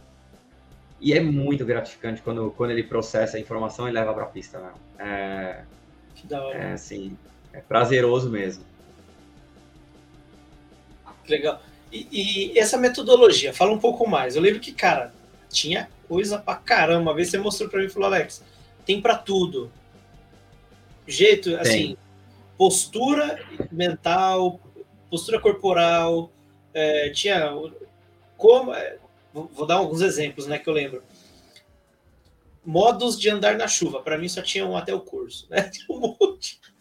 É, postura de campeonato, postura de endurance, é, como ser competitivo, um campeonato de ponto corrido. Cara, corrida sprint, em qualificação. Cara, tinha tanta coisa, cara. Fala um pouco pra gente. Como é que você. É, eu acabei decupando tudo, né? Porque quando, quando a gente dá as aulas pre presenciais, vão surgindo as dúvidas, e as dúvidas muitas vezes elas começam a ser comuns. É, a dúvida de um é a dúvida de muitos. E você começa a processar essas informações e tenta decupar isso, ou seja, organizar isso em módulos para que eu possa entregar um produto, entregar um serviço relacionado àquela informação, né? E aí eu montei mais de 30, acho que em torno de umas 40 é, videoaulas, em torno de 30, 40 videoaulas. Tem mais de 20 horas de gravação é, dentro do curso. E, e tudo com slide, com... É, eu, eu gosto de fazer o, o material com vídeo, com áudio e com é, é, um PowerPoint, né? Um, é, eu lembro que você mostrava, assim, eu, eu, lembro de uma das aulas, fiz um monte, mas uma das aulas que para mim foi tipo, cara, você desenhava. É, é, uma folha do slide era branca, eu falei, hã? Aí tipo, você começou a desenhar, e, ó, o porquê das coisas, cara. A minha cabeça só funciona com o porquê das coisas. Quando você começou a falar aqui, eu falei, tá, entendi, eu sempre fiz errado. é, é, é, e é engraçado, porque muitas vezes, até, é, eu acho que foi uma coisa que a gente estava conversando até nos bastidores antes de começar a gravação. Quando que é o melhor momento para fazer o coach, né? É, eu acho que o melhor momento é quando você não sabe nada, porque ele é mais fácil. Você processa, quando você processa a informação da primeira vez, é, pela primeira vez, você de repente absorve do jeito certo. O mais difícil é quando você pega um piloto cheio de vícios, porque hum. a tendência é que ele retorne para o vício dele. Quando ele para de, de, de, aprender sozinho, é mais difícil do que você aprender com o professor. Cara, Isso faz todo sentido, minha cabeça explodiu agora. Em tudo que você fizer na vida, tipo, se você quiser aprender inglês sozinho, você vai aprender cheio de vícios de linguagem, sua língua vai travar, você vai falar um monte de coisa errada e depois você vai tentar processar através de um professor e de repente a sua língua não vai aceitar mais, ela vai travar, né? Você não vai conseguir de repente falar algumas palavras do jeito certo. É... Na pista é a mesma coisa. Se você aprende errado, a sua, eu posso até falar e repetir várias vezes pro cara que ele tem que encurtar uma linha, que ele tem que fazer um traçado mais econômico, que ele tem que dar menos volante na entrada, que ele tem que rotacionar mais o kart na, na, na, na entrada de curva. Eu posso repetir diversas vezes isso, mas o inconsciente dele vai falar mais alto ao longo do tempo e vai trazer ele para o, o digamos que o, a zona de conforto dele, né? A, o jeito é, que ele aprendeu a pilotar naquele determinado momento. Então, piloto que aprende certo desde o início, ele tem a informação e ele processa, ele, ele, ele raciocina do, do jeito certo. Piloto que aprende errado, muitas vezes ele melhora os. os é, ele, ele, ele tem o, a, a sua curva de aprendizado, de evolução, com certeza, mas talvez o esforço dele seja muito maior para poder fidelizar aquele movimento depois. Né? Ah, que curioso. Eu tinha. A gente tava conversando bastante aqui antes, né? E na minha cabeça era tipo, pô, em que momento da, da, da, da pilotagem, o cara tem que. Beleza, agora eu posso ir para um coach. Que na minha cabeça era assim, pô, o cara tem que saber, pelo menos, né, o, o básico ali, tipo, ter uma certa velocidade. para depois conseguir digerir. Mas na verdade é o contrário. É o Quanto contrário. menos é. vício, melhor de, de, dar, de ensinar o cara. Ou, É, eu, inclusive eu peguei, tem, tem alguns alunos, tem alguns alunos, tem alguns pilotos que vieram fazer coach comigo depois de quatro, três anos que eles já pilotavam. E eu tenho alunos que em um ano, um ano e meio fazendo coach comigo, já estavam no mesmo nível de performance, né? Que um piloto que tinha quatro, cinco anos de pista. É, de- de- assim, claro, tem o fator DNA também, né? É óbvio que a gente não pode desconsiderar muitas vezes o piloto que, que tem um baita desempenho de pista, que, que tem que tenha seu, seu, é, o seu mérito próprio é, como, como piloto. Mas fazer coach sempre vai fazer bem, independente se comigo é, ou semigo, com outro, com qualquer outro coach. Um coach que tenha informações, que seja rico de, de, de, de conteúdo para poder repassar para o piloto, certamente ele vai ganhar muitos treinos. É, é, tem, vai tem- economizar muito, muita bateria. vai economizar muitos treinos. É. Tem, tem caras que fazem. Eu já ouvi de tudo na pista, né? Ah, fazer coach. Eu vou treinar, vou fazer uns 10 treinos aí, meu, vai sair melhor do que, Esse do que preço um vai ser mais barato. E aí o cara vai, faz É. 10 treinos, o outro faz duas aulas, três aulas de coach e chega num nível técnico, de repente, às vezes até melhor, porque ele tem a informação. Simplesmente por isso. Quem, a, gente, é, a gente tem aquele, aquela velha máxima, né? O ditado, quem tem a informação tem o poder, né? É, na pista é a mesma coisa, não tem como ser diferente. Se você não tiver a informação, os caminhos, os métodos, a forma como tem que aplicar, é, de repente você não vai conseguir processar da mesma forma.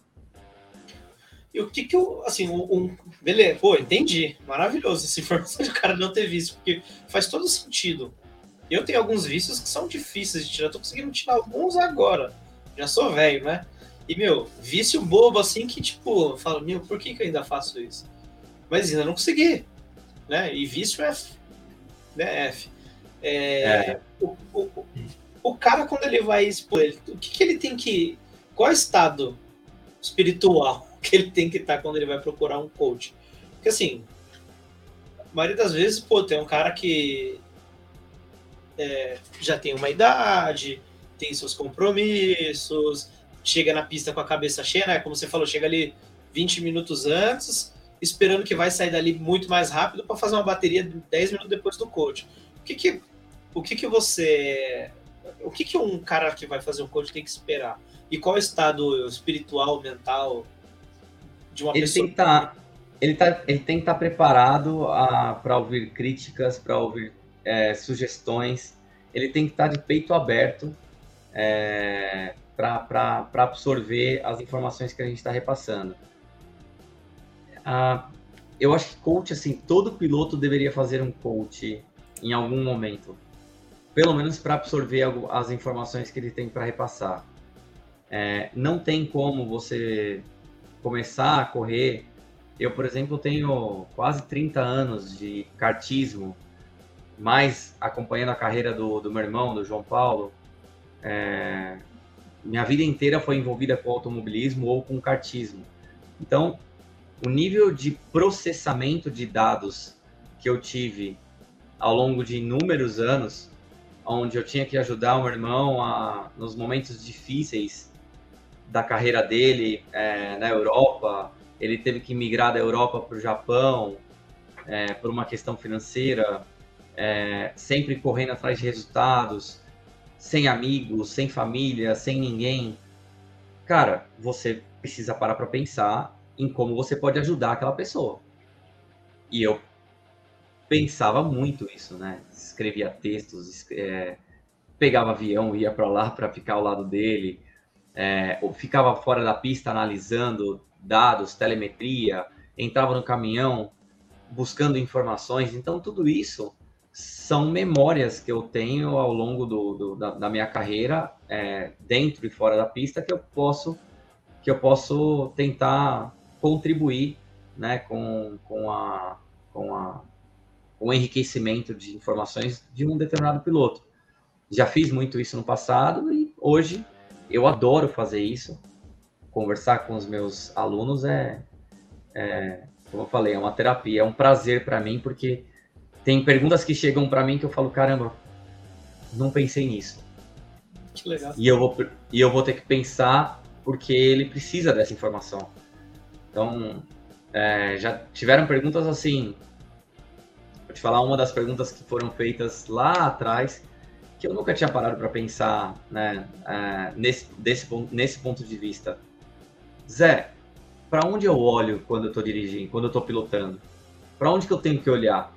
Porque o meu olho se perde. Quando eu estou me aproximando da curva, eu não sei se eu olho para a curva, não sei se eu olho para o kart, se eu olho para o volante, se eu olho lá para frente. Então, assim, como é que você vai dar uma resposta para esse cara se você de repente não treina essa resposta? Se você não. Estruturar, né? Tem que estruturar. Entendeu? Eu não, eu não posso falar qualquer coisa, qualquer besteira e, ah, você olha para onde você quiser. É, você tem que olhar. Não. Você vai ter que estruturar uma resposta dessa e vai ter que falar tecnicamente o porquê que para onde você olha, você vai, obviamente você vai olhar para onde você está indo, para onde você quer ir. Se você tirar o, o, ponto focal, o seu foco de atenção de onde você quer ir, provavelmente é porque ou você passou do limite e outro é, é, outro caminho se tornou mais evidente para você durante a sua pilotagem, que acaba te tirando do eixo do eixo central da pista, da, da, da curva. Então tem, tem essa é um, esse é um exemplo, mas assim, uhum. são várias legal, perguntas. E, e, assim, eu, é, eu não sei se eu estou celerizado, mas eu vejo muitos é, é, pais colocando os filhos para andar, mais do que eu via antes. Não sei se é uma percepção minha, se eu estou mais atento a isso que agora que eu sou pai, mas e eu vejo mais, tipo, os amigos, tipo, meu, levando tal. A gente tem o Zé Prioste aí, que levou a filha dele nessa semana agora. Eu levei a minha. É, putz, semana passada vi de outros colegas. Tem, está sendo mais abordado por, tipo, por pais querendo dar coach, colocar o filho numa condição diferente na pista? Sim, sim, sim. É, eu, infelizmente, hoje eu não consigo ter todo o tempo disponível para dar aulas às quartas, às quintas, às sextas-feiras, como eu fazia no passado. Mas realmente tem, tem bastante pai que está colocando o filho para ter aula, para aprender do jeito certo, porque é, é, aí eu volto lá no início da nossa, da nossa conversa, né? Porque eles estão enxergando o kart rental não só como uma eles estão enxergando como um esporte que pode fazer bem para o filho deles, que pode que pode levar o filho deles, que pode manter o filho deles num caminho, num, num, num ambiente saudável, independente se você vai seguir carreira ou não, tá? Uhum. Hoje já existem pais que enxergam o kart rental como um ambiente saudável onde o filho vai ter a sua carreira profissional ali, né, que vai que vai construir, vai estudar, vai, vai, vai fazer faculdade, tudo. Só que ao mesmo tempo ele vai manter o filho longe das drogas, longe dos vícios, longe da, das, das tentações. É, de... o, o, ecossistema do kart é diferente. É muito totalmente, diferente. totalmente. E hoje se você tem o seu filho, por mais que você não tenha uma condição de de, de repente é, que ele siga carreira, mas hoje você vê é, adolescentes ali de 13, 14 anos se envolvendo no kart rental com o apoio dos pais, porque os pais sabem que aquilo vai fazer bem para o filho. Uhum. Aqui, eles sabem que o filho vai estar num ambiente onde todo mundo se preocupa com saúde, com bem-estar, é todo mundo do bem, é, todo existe mundo um ambiente, se conhece, não tem... Todo mundo se conhece, é, é seguro, é, é um ambiente competitivo, mas todo mundo precisa ser competitivo na vida. Se você quer chegar em algum lugar, você vai ter que ser competitivo, dentro ou fora da pista. Então uhum. isso não deixa de agregar também pro, pro, pro, pro adolescente ali, né? O cara que tá, tá fazendo por uma por um hobby. É, é um hobby que, que pode mantê-lo longe de. pode, pode gerar uma, uma educação extra para ele. Legal. Porque assim, né, a gente vê muito piloto, por exemplo, né, eu, tenho, eu tenho algumas histórias, eu não conheci esses pilotos que eu vou dar o exemplo agora. Mas, tipo, pô, piloto que achava que assim, ah, eu vou entrar no, no automobilismo, vou para Fórmula 1, vou largar a escola e vou ficar milionário. Essa, essa mentalidade mudou, esse mindset já não existe mais, né? É um mindset não. assim, cara, vai fazer um esporte saudável, sadio, onde tem pessoas, né? Não, não falando mal dos outros esportes, pelo amor de Deus, mas que é um ecossistema que, que assim, a gente vive o kart a gente sabe que é diferente do mundo da bola, completamente diferente. Ou de, é, de alguns esportes aí, do basquete e tal, é, é diferente, você está muito mais próximo da rua, vamos falar assim, né? É, Não, e você pega hoje uma coisa muito legal que está acontecendo, né? É, pô, a gente está aí com vários pilotos participando do, do, do, chat também. O Celso, o Zé Prioste, é, enfim, o, o, o, o Feola, é, vários pilotos que ou a mulher já participou, ou ele quer colocar o filho, uhum. ou eles já colocaram a filha, no caso, no caso, uma, a menina para correr de kart. Então, você percebe que assim é um ambiente que você hoje leva é, a sua família é extremamente saudável, é, todo mundo se diverte, tem um, uma, uma um, algo que é super bacana ali, que é a união, né, da, do, do, a união familiar mesmo entre pai e filho, pai e filha, é, é, a, trocando conversas, a, saindo um pouco do habitat natural e discu discutindo coisas que assim, poxa pai, que gostoso, que legal que foi vir aqui com você. Ah, eu briguei com a fulana, bati com a ciclana na primeira curva. Ou seja, você está vivendo um momento ali que é único. único. É o único. É né? o, e, e é legal que tem, tem assim, para alguns pilotos, não para mim, né, minha, minha patroa já, já correu, já sabe. Mas eu vejo muitos pilotos falando assim, pô, depois que minha mulher começou a visitar o cartódromo, ela me entende o, o, o porquê das coisas, o porquê, tipo, do kart, o quanto é importante. Exatamente. É, assim, ó, eu conheço você e tal, bastante, mas vou falar de mim. O kart, cara, tem um pedaço e um peso tão importante na minha vida. É absurdo, cara. É absurdo que, assim, hoje a gente fala que a gente tem uma família no kart. E é pura realidade. É cara, frequento casa das pessoas, as pessoas frequentam a minha casa, as pessoas me ligam para tipo, falar bobeira, para me zoar, que é, quando é amigo é assim. Exato. Pô, o cara te acorda, e aí, meu, o que você tá fazendo? Não vai correr. A gente tem uma brincadeira no nosso grupo lá, né, até mandar um abraço pro Miyake. o cara fez uma corrida de 5km, postou a foto do grupo, eu falei, sem laço, pô, todo mundo... Ó, oh, os grupos que você mais interage hoje são quais? Não, do kart, cara. Entendeu? Então, assim, é, pô, o próprio, vamos pegar aqui o Zé Prioste, que está que tá na, na, na, participando aí do chat. É, ele viveu o automobilismo lá atrás também, ele voltou para esse mundo agora, se divertir com os amigos. A 90% dos posts dele hoje são com os caras que ele conheceu na pista e ele está saindo e ele está vivendo um momento assim né, de, de plena amizade com pessoas ali que são de um, de, de um caráter, de uma idoneidade, de um nível social, é, cultural, é, socioeconômico e cultural super bacanas que vão te entregar, meu, cara, você vai fazer viagens e ah, eu, eu costumo dizer que assim as melhores histórias que eu já tive na vida estão relacionadas ao kart, né? A, ou seja dentro ou fora das pistas, tá? Mas, é, mas de certa forma, o kart me proporcionou isso. É real, ó, minha mãe deve estar assistindo também aí. Cara, minha mãe se tornou apaixonada pelo kart por conta do ecossistema da família que a gente tem do kart, do carteiros. Cara, minha mãe conhece todos os pilotos por nome.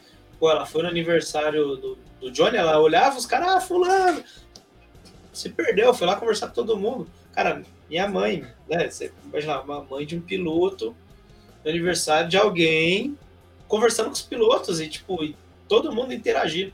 Cara, é animal. E a gente vai ficando mais velho, a gente vai entendendo a cabeça, né, da pessoa um pouco mais velha. Claro que a gente ainda vai, vai né? Eu com meus belos cabelos brancos aqui, mas ainda tenho muito chão para queimar. É... Vai queimar muito chão? É você que falou aí. mas você sabe que a gente assim vai entendendo a cabeça. Imagina a felicidade que não é para um pai, para uma mãe, ver que o seu filho está num ambiente saudável. Sim. Tá ali, tá, né, é, é, convivendo com pessoas que são pessoas do bem. Então é, é, é, é, é muito gostoso. Muito tá num lugar que... saudável. É. É, é um lugar diferente de... não tem maldade, todo mundo querendo a mesma coisa. A maldade Isso... fica na pista, né? Digamos assim. Não sei. A gente é bonzinho. A gente é bonzinho. É. Cara, legal. Pô, a gente falou pra caramba. A gente tá duas horas, exatamente duas horas e um, mas ainda não acabou, Zé. Você já tomou seu remédio de dormir ou não? Não, minha água já acabou aqui, meu. É... É... Eu, eu também tô... E olha que hoje eu acordei 5 e meia da manhã, hein, meu, por causa do voo. Meu Deus do céu. Bom, então assim, ó, eu vou falar pro chat já, vai começa fazendo pergunta pro Zé aí. Se for polêmico, ele não vai responder, não. Deixa que eu faça a pergunta. Cara, eu te conheci num lugar meio caótico, Zé sei se você lembra. Pô, a gente se conheceu num campeonato onde você trabalhava, você era o piloto da casa. Eu te conheci assim. Aquele cara é o piloto da casa. Eu não fazia a menor ideia que era o piloto da casa. Achava que era o dono. Mas beleza, depois descobri que não era. Cara, como é que foi essa experiência? O que que ela te preparou? Porque eu sei que te preparou para muitas outras coisas. Como que é, tipo, ser o piloto da casa, né? Você foi o piloto da casa, eu não sei por quanto tempo, acho que uns dois ou três anos do Speedland. Desde, não sei se foi desde a inauguração, acredito que sim. Foi, é, foi, é. desde a inauguração. Eu fui convidado pelo Tuca, e aí eu comecei lá como piloto, como piloto oficial lá do, do cartódromo. Disso eu assumi o marketing, depois eu assumi a direção do cartódromo inteiro, né? E... Você gosta de problema, hein? É, é, baita problema. Mas conta e... como foi essa experiência. Continua. Bom, você já está falando, continua. É, então assim, eu ah, acabei me tornando piloto oficial do Speedland na ocasião. É, comecei a trabalhar com eles e os campeonatos de kart rental começaram a ser começaram a, a se interessar pelo cartódromo também, né? Por ser talvez um dos únicos é, bons cartódromos de, de indoor que nós tínhamos no Brasil. E, e assim, é, era uma rivalidade grande, né? Então, muitas vezes, os campeonatos do rental estavam começando a querer competir lá e eu, obviamente, queria participar dos campeonatos, como todo piloto quer, mas sempre tentavam me tesourar dos campeonatos por lá. Acontece. Me manter fora. Mas os desafios, cara, eu lembro que assim, é... o, o cartódromo tinha, até, vou falar da minha visão, tá? Se polemizar muito, você não fala não. Tinha uma, uma direção muito distante do mundo do automobilismo, pelo menos na minha visão. Né? É, pô, tinha o Tuca, beleza, o Tuca tava mergulhado em corrida, mas o Tuca. É, puta, falar mal do cara é foda, mas enfim. Era o rolê dele tá lá. Era a felicidade, a alegria dele era estar tá lá mas não para trabalhar. Né? Sim. Então, eu, a minha visão era uma, uma, uma gestão um pouco distante. Como era assim, pô, seu, a sua vida, o seu dia a dia é, é guiar e assumir um desafio como esse, de um, um cartódromo novo, num, né, com uma abordagem e uma proposta que para mim é muito boa, mas completamente diferente dos outros cartódromos, né? Para quem não conhece Speedland, é um cartódromo ali na região do Tatuapé, entre a Marginal e a entre Marginal, Avenida do Estado e Radial Leste. A Salim, a Salim. E a Salim, isso. E ele é misto, meio, não sei se eu falo outdoor. Ele tem tem um barracão, né? Tem coberto, tem a pista interna e tem uma pista externa. Então dava para fazer o misto, né? Que era os dois e tal. E uma proposta maravilhosa, tipo, tinha a, uma das retas assim contornava o bar, cara. Eu achava maravilhoso. Aquilo é muito louco. A largada na frente do, da lanchonete no bar ali, pô, espetáculo, cara, espetáculo. Puta legal. E o que eu sinto saudade daquela curva que você entrava no túnel. Nossa, como eu sinto saudade, era tão bom isso. É. É, então, assim, como foi esse período e o começo? Né? O começo foi, claro, cheio de muito desafio, né? Equipe nova, equipe que não tinha entrosamento, é evidente. Não por conta das pessoas, mas porque era novo, né? Um monte de gente que nos conhecia. E ainda mais, né, é, um nome importante, que era o nome do Tuca, né? Corria no estoque na época. É, e você como piloto, é piloto residente que fala? Piloto da casa? Piloto, é, acho que era piloto da casa, né? Eles, é, coisa eles assim. chamavam. E... O, o que, que, assim, eu sei, pô, eu sei um monte de desafio que você teve lá, a gente já conversou inúmeras vezes, é, a gente já discutiu inúmeras vezes, mas o que que nisso te, te fez crescer, te fez evoluir daqueles, daqueles problemas, daquela fase que você esteve lá, né, quando você esteve lá? É, é, o Speedland, assim, ele, ele tem tudo para ser um baita cartódromo, né? mas a gente sabe que gestão é tudo. É, independente de ser um cartódromo, assim, a, a, acima de tudo você tem que ser uma empresa. E por muitas vezes, assim, eu comecei lá, sou muito grato, né, pelas oportunidades que me geraram, tudo, mas infelizmente em alguns momentos eu não conseguia executar todos os trabalhos e todas as questões que eu, que eu gostaria. É, então, é, é, um, é um, eu aprendi muita coisa lá. Aprendi com relação à a, a, parte de equalização, é, a parte de, de gestão dos karts, é, manutenção. A gente tinha, assim, uma missão árdua que era a equalização dos karts dentro de um kartódromo indoor, né, com barreiras de proteção, onde os karts se tocavam o tempo inteiro. É. Só um detalhe, né? É diferente, a, a diferença do Speedland lá, né, Zé?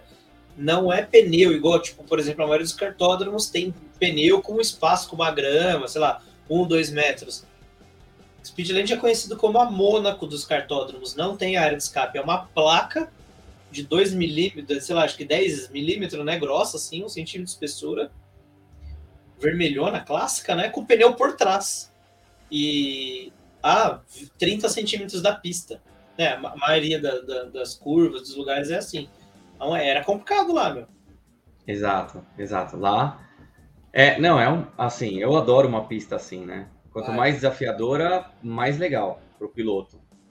É, mas, assim, é, é, um desafio à parte é a, a, a questão da equalização, porque realmente os karts se tocam demais, os karts tocam em muitas barreiras. E a gente foi desenvolvendo alguns métodos também para tentar manter a equalização mais, mais nivelado possível, né? É... Então, assim, acho que eu aprendi demais. Foi um momento que é... eu fiquei à frente ali do, do, do cartódromo durante quatro, três anos, mais três, durante dois anos eu na direção e durante três anos como piloto ou como é, responsável pelo marketing do, da, da, pista. Então, passei por três departamentos, os três se acoplaram depois sobre, sobre minha responsabilidade e era sempre uma dificuldade colocar em prática algumas questões, né? É, talvez por um dos motivos que você colocou aí, é, o que de repente é, deveria ser uma, mais uma gestão administrativa era encarado como de repente uma diversão, um ambiente de diversão, não só para os clientes, mas para os donos também. Aí, cê, aí, aí começa a ficar complicado. É, porque, cara, assim, quando surgiu a, a notícia, caraca, eu morava ali na Santa Cecília, ou do ladinho de casa, um cartódromo próximo do metrô. Eu acho que era cinco quadras do metrô. Pô, e, no, todo... e, nos, e nos primeiros anos foi, foi incrível, né? Você coloca ali Animal. Os três, quatro primeiros anos do, do Speedland foram, foram excepcionais. Foi animal. Eu fiz, pô. Meu primeiro campeonato foi assim. O primeiro campeonato que me dava algo sério foi lá, né? Foi a Copa GP. Pô, animal correr lá. Animal, pô, eu conheci muita gente. Quinta-feira estou lá de novo. Estou é, voltando depois de quatro, três anos. Olha só, aí a gente só ficou um ano lá. É... Mas enfim, mas, cara, eu adoro a pista, cara, porque assim, é... eu gosto dessa parada de, cara, você tem que lamber a proteção, tipo, você tem que passar no fio, cara, no pelésimo ali. Para mim isso é é maravilhoso. E eu gosto de treinar lá porque, meu, a memória muscular fica aí, o reflexo fica É fino, isso mesmo. Fino. É. Lá é muito bom, assim. Para é essa, essa, essa questão é realmente fantástica. E os cartódromos do Brasil? Porque assim, a gente já falou do Speedland, tem uma proposta legal, né? Mas é, a, a, o corpo, o corpo administrativo ali, né, da parte societária não, não mandou muito bem, digamos assim, né? Vamos ser delicados. É, o que, que você vê nos outros cartódromos, né? Eu hoje tenho como uma referência a KGV, né? A KGV entendeu muito bem como é que funciona e da onde tirar dinheiro e como executar, não de forma ótima, de forma boa, né? É, a questão das organizações dos campeonatos, eles entenderam muito bem que os campeonatos são é um dos carros-chefes, né? Em, em Renton. O que, que você vê no. Você está andando aí o Brasil fazendo corrida e tal, o que, que você vê nos outros cartódromos? A gente tem cartódromo pra caramba, se o pessoal não sabe, tem cartódromo pra cacete. Mas o que, que você vê de estrutura? Você acha que esse mindset. Nada, nada se compara com a granja. Tá? Assim, a granja realmente é, o, é a melhor estrutura que nós temos no Brasil hoje. É, a gente tem outro cartódromo, no caso, que é o, o Beto Carreiro, que tem uma baita estrutura, que tem vários, vários karts muito bem revisados também, é, é, organizadores competentes para fazer provas de endurance, é, porque de certa forma a própria organização acaba assumindo a responsabilidade sobre a questão da equalização, sobre os equipamentos. E eu acho que assim tem, tem coisas para se evoluir é, ainda. Se eu pudesse dar como sugestão para a própria Granja Viana, é da incumbência da equalização para os organizadores e não para o cartódromo. Então, é, aí sim você começaria a ter campeonatos que, que de repente se destacariam até um pouco mais pelo nível de equalização, pelo nível técnico de equalização que de repente o próprio campeonato oferece. Né? Se você transfere essa responsabilidade um pouco para a organização, você coloca todo mundo no mesmo patamar. Né? O cara que está oferecendo todo os, o, o, o material, a, é, a mão de, a, a, os produtos, o serviço ali da, da de, de, oferecido de pista, e ao mesmo tempo você divide essa responsabilidade com quem está organizando. Porque é muito difícil você agradar a todos. E os cartódromos têm essa certa dificuldade hoje. Né? Como é que eu vou agradar o organizador do clube A, B, C, D e E, quando na verdade os níveis técnicos são diferentes? Então hoje, se você pega o próprio organizador e fala, olha, é o seguinte, a gente vai correr junto. É, você vai você vai ser responsável pela equalização. Então, seleciona dois pilotos ali do seu da sua confiança e você se responsabiliza sobre isso é, você começa a colocar um pouco, por mais que seja, pode ser até o divide mesmo. A bola, né? Divide a bola para o cara falar. Divide a bola. Divide a bola. Então acho que falta um pouco isso, até mesmo para a Granja Viana. Porque pode ser até que os próprios organizadores falem assim: não, não, não, obrigado, valeu, eu vou contar com a equalização de vocês mesmo. Ok, é a equalização da casa que vai prevalecer, já existe. Agora, não, eu quero fazer a minha equalização. Ok, então é, dilui esse custo entre os envolvidos. Ah, vai custar 10 reais, 15 reais, 20 reais a mais por, por, por etapa para cada um dos participantes, porque a gente vai colocar dois, três pilotos equalizando durante um determinado momento lá de pista é, disponível pelo cartódromo. Então, existem situações que eu acho que ainda dá para profissionalizar, ainda dá para melhorar. Por parte dos organizadores e por parte dos cartódromos. Mas. Com essa abordagem, é. Assim, é claro que tem muito piloto e muita equipe que reclama e não sabe o que acontece, não sabe equalizar um kart. E eu, eu por exemplo, não sei. É...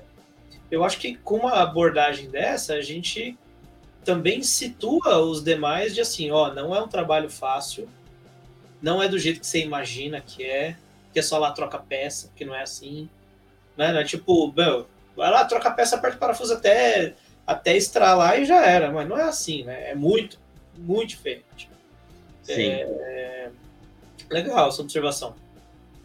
Eu acho que são, são esses pontos, assim, olhando para a pista, eu acho que de manutenção os cartódromos são muito bem, muito bem servidos, porque cartódromos que têm competições, como, como eu já falei, cartódromos profissionais, eles têm que cumprir alguns protocolos da própria federação. E hoje os cartódromos profissionais andam os karts rental. Então, é, eu acho que por parte de infraestrutura, eles já fazem o possível dentro do, dessa conta que tem que fechar, né?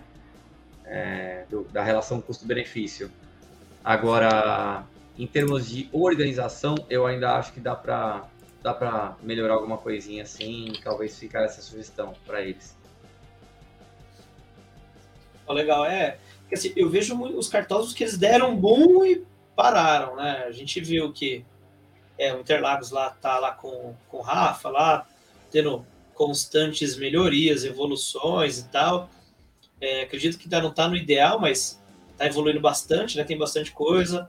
E tu também tem bastante coisa que eles estão melhorando. Recentemente fechou a pista para melhoria, para manutenção, né? É, o pessoal falou de Betinha, tô curioso pra caramba, falam que Betinha é legal pra caramba, eu nunca fui. Vou lá correr as 500 milhas e, e ver como que é. Os caras falam que é bem legal. Né? A gente tem o KNO, San Marino, que são pistas que são legais demais. Né? Tô falando de São Paulo, que eu conheço São Paulo, tá, pessoal? Mas o pessoal fala que tem muita pista que, tipo, precisa, né? De, de, de uma força tal. E aí eu já não sei se é incentivo municipal, se é incentivo das comunidades, porque as comunidades também têm um compromisso de, de estatutar, tipo, meu, equipes, né, competições, meu, vamos lá, vamos correr, apoiar e tudo mais, né? A gente viu em Brasília aquele absurdo, né? Então, imagina para cartódromos menores. Com Mas certeza. não vamos falar de polêmica, não. Ou vamos? Cara, vamos lá. A gente tá caminhando por fim, ô, ô, Zé. Porque, né, tá tarde. Já é 11 horas. Meu Deus do céu, 11 e meia daqui a pouco. Falamos e eu vou pra caramba. No nosso atual cenário, tem, hoje a gente tem, como você falou, alguns pilotos é, são seletos que, que equalizam kart é, sempre surge aquela, aquela orelha, né? Piloto que equaliza a kart para Endurance deveria correr o Endurance? Em uma equipe que não é dos mecânicos? Pergunta complexa. Olha, eu não vejo problema, para ser sincero. Assim, mas a maioria vai ver, entendeu? eu, já, eu já senti isso na pele. É. De, de não poder correr porque eu equalizava os karts do, do Speedland, no caso. Mas assim, é... Para evitar polêmica, talvez os cartódromos até estejam certos. Não, não permite, ah, deixa de fora. E é, hoje está certo. liberado, né? Hoje os caras correm. Hoje correm. Hoje correm, hoje correm. É, porque... é, mas tem alguns campeonatos que não permitem ainda. Por exemplo, as 500 milhas rental não. É, a 500 milhas é, eu acho que correram na equipe dos mecânicos. Né, mas os demais correm em qualquer equipe, né? É uma rolê. Pensar, pensar, mente aberta. Sem machucar é. amiguinho. é, caramba! Tem muito, nossa, tem muita perguntas. É, a gente vai ter que fazer a segunda etapa. Vamos fazer uma segunda bateria? Bora. Ó, cara, a gente tem para falar né, um pouco da sua da sua história que eu presenciei e é maravilhosa. Eu não te contei nos bastidores, mas que é maravilhosa. De um dia que a gente estava em Interlagos, chovendo, eu e sua família. Não sei se você vai lembrar desse dia. Foi o dia que eu conheci sua mãe. Cara, o dia que o, o JP fez aquela corrida em Interlagos na chuva, que foi com o Ricardinho. Você lembra? Cara, é, são tantos momentos, meu. Não, a última da estoque de duplas. Ah, lembro, lembro. Lembro, lembro. Incrível. Cara, eu, eu fui ocular, cara, de ver a alegria de vocês dois, porque eu fui, foi judiado a semana de vocês. O Paulo chegou, o João Paulo chegou, tipo, saiu do Foi. banco do, do avião, sentou no carro. Foi exatamente isso. Sentou no carro, primeiro no carro que eu peguei no aeroporto, depois no carro de corrida. E aí eu lembro que, tipo, sua mãe tava meio. Meu Deus, cadê, cadê, cadê? Eu, vem cá, vem cá, vem cá, vamos aí. Ele tá ali, ele tá ali. E ela extremamente apreensiva no, no, né, no começo e, e, pô, caiu um pé d'água. Né? Enfim, vamos falar do. Foi. Esse, cara, esse dia é maravilhoso. Putz, vamos. E aí eu tenho uma última pergunta. É, você vai, você vai, você é membro fixo da Car Racing, claro, né? Cê- Vocês vão voltar para o rental?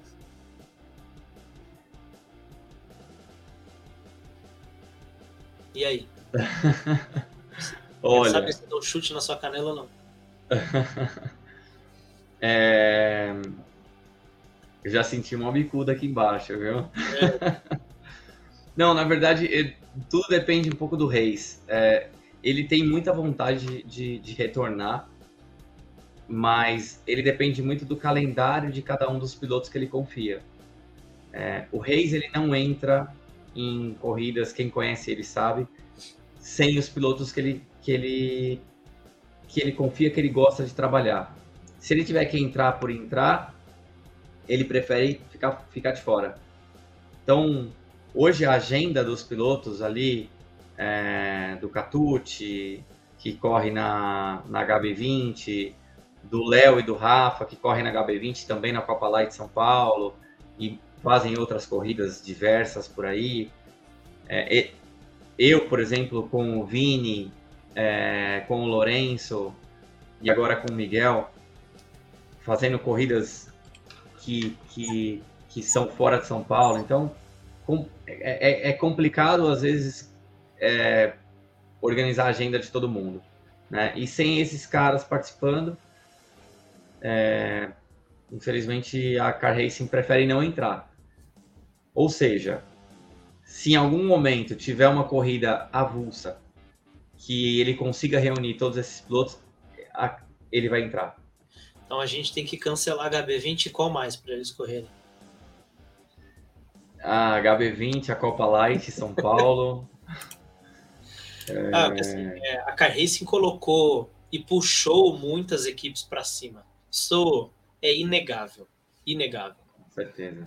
E assim, puta prazer de poder correr com, com vocês. É, cara, vocês unidos lá, o nível de profissionalismo absurdo, né? Criou-se muitas equipes e amadureceu muitas equipes, né? E eu tenho o prazer hoje de estar em uma delas. E, cara, é bom demais poder competir com vocês. A gente, como, como piloto, a gente quer competir com os melhores. Sim, sim. Putz, e, e hoje vocês são bons e são os melhores em alguns aspectos. Eu não vou falar melhor de tudo, senão eu apoio do chefe. Mas é, a gente tem uma, brin- uma brincadeira aí, né? Sobre o tri, o tetra, quem que vai ser tri, quem que não vai ser, né? Nas 24 horas. Então, é, gostaria muito de poder estar com vocês lá na- nas 24 horas de Tu, em dezembro. Pô, seria animal poder as duas equipes de fato tá brigando por um cara eu, eu não sei se é um se é um título é claro que vale um título mas essa essa rixa digamos saudável entre as equipes é é muito gostosa é muito prazerosa de, de, de ter ela na mesa e de pô, poder se, se ela for tátil se ela for possível acontecer seria do caralho muito legal É, só quem vive, né? Só quem vive sabe o quanto a gente. A entrega é absoluta ali, né? Vendo equipes que, que querem desafiar também, porque não deixa de ser. é, e, e- e e, é engraçado porque a Car Racing nasceu do rental e ela foi e ela migrou depois para o profissional, que de forma muito feliz no profissional ela, ela conquistou tantos títulos quanto no rental. Né? Então hoje você vê, se não me engano, a Car Racing tem quatro títulos de, de das 24 horas, não é isso? Eu, é, ou é três ou é quatro? Eu, eu acho, que são quatro. Eu acho ou, que ou tricampeão e aí depois não. Eu acho que tetra é 500 milhas, não é? É, então é isso. Então é, é tri 24 então, horas. Porque depois ela não competiu mais. Isso. Então, foi três vezes campeão das 24 horas e, e felizmente, assim, né, numa felicidade tremenda, o mesmo cara com os mesmos pilotos ganhou de pilotos profissionais no, nas 500 milhas profissional, considerado o, a corrida mais difícil de kart que tem no Brasil. Então, é, levando pilotos que nunca tiveram a oportunidade de sentar numa equipe forte dentro do kart profissional. Só que um cara dando estrutura para isso, subsidiando essa, essa questão. Então, assim, eu sou muito grato, extremamente feliz em poder competir com, com, com o time da Car Racing, justamente porque é, quando você pega pilotos bons, competentes, com personalidade, reúne essa, essa, esse time que se autodesafiam dentro da equipe também, tá? Então, dizer que não existe uma competitividade interna é mentira. Não é... tem como. Não tem. Hã? Não tem como, junto um monte de cara, cara bom, não tem como. É, ah, e aí você coloca. Casa com o sentimento de que era mais rápido. É, exatamente. E aí você coloca e o próprio Reis estimula isso, né? Então, é, ele já sabe é a, quais são as duplas pré-formatadas ali. E essas duplas, óbvio que uma quer superar a outra. Mas na corrida todas trabalham em prol da equipe. Né? Então é, é, é muito bacana, muito bacana. Não tem, tem o que falar. É, não, eu acho que a gente vai estar de volta aí na 24 horas nas 500 milhas. Olha só, aí sim, hein? Bom, cara. Ai, vai ser bom, vai ser legal. O negócio vai pegar fogo, porque as equipes é, estão cada vez mais competitivas, cada vez mais profissionais. É, cada vez, assim, eu vejo cada vez mais próximas. é claro que, tipo, é, não é grande parte do grid, mas eu vejo as equipes mais preocupadas em tipo velocidade, respeito, né? É uma, uma, toda a parte saudável, assim, não a parte de brigar, de bater. A gente já teve muito isso, né? Zé? Alguns Sim. anos atrás a gente, putz, era só pancadaria, briga, desavença, um briga com outro. Hoje em dia a pessoa pode falar que tá meio Nutella, porque todo mundo se respeita, todo mundo, é, tipo, meu, todo mundo se conhece, tem o telefone todo mundo de todo mundo. E tipo, meu, fiz uma besteira com você, o cara já vai no box, meu, meu, cara, ó, fiz mesmo, errei, vacilei, tava nervoso. E o cara já resolve ali. Hoje eu vejo é. isso muito mais presente do que há uns anos atrás. Antigamente era, meu, vou estourar a cara daquele. Agora, meu, né, é claro que tipo, a direção de prova está muito mais presente, né? E os pilotos ao redor, que eu acho que é o mais importante, o mais incrível, é que eles estão cobrando postura interna, né? De, de meu, você não vai fazer isso, você vai ficar sentado aí, pronto, acabou. Você não vai andar mais, você fez cagada, você não vai andar mais na pista. Pô, eu vejo é, isso mais. Então, é eu vejo as equipes tendo mais maturidade nisso. Então, vai ser legal, vai ser legal. Vai ser bem bom, bem bom. Competir, a galera em alto nível é sempre ah, veja a hora. tá chegando. é legal. Bom, Vai chegar. Zé, eu vou dar o espaço final para você, você passar seus contatos aí, os seus pessoais do Kart Club, quem quer fazer um coaching, como é que como é que te como é que te acha é, nas redes sociais e tudo mais. Antes disso, eu quero te agradecer muito pelo seu tempo. Sei que você chegou de Aracaju e eu, Zé, e aí vai rolar tal. Sei que te deu uma pressionada, ainda pediu história ali pra você. É, pô, duas horas e meia de conversa, puta papo gostoso, né? A gente não falou de histórias, que tem um tópico aqui só de histórias. Tem história pra caramba que a gente já conversou.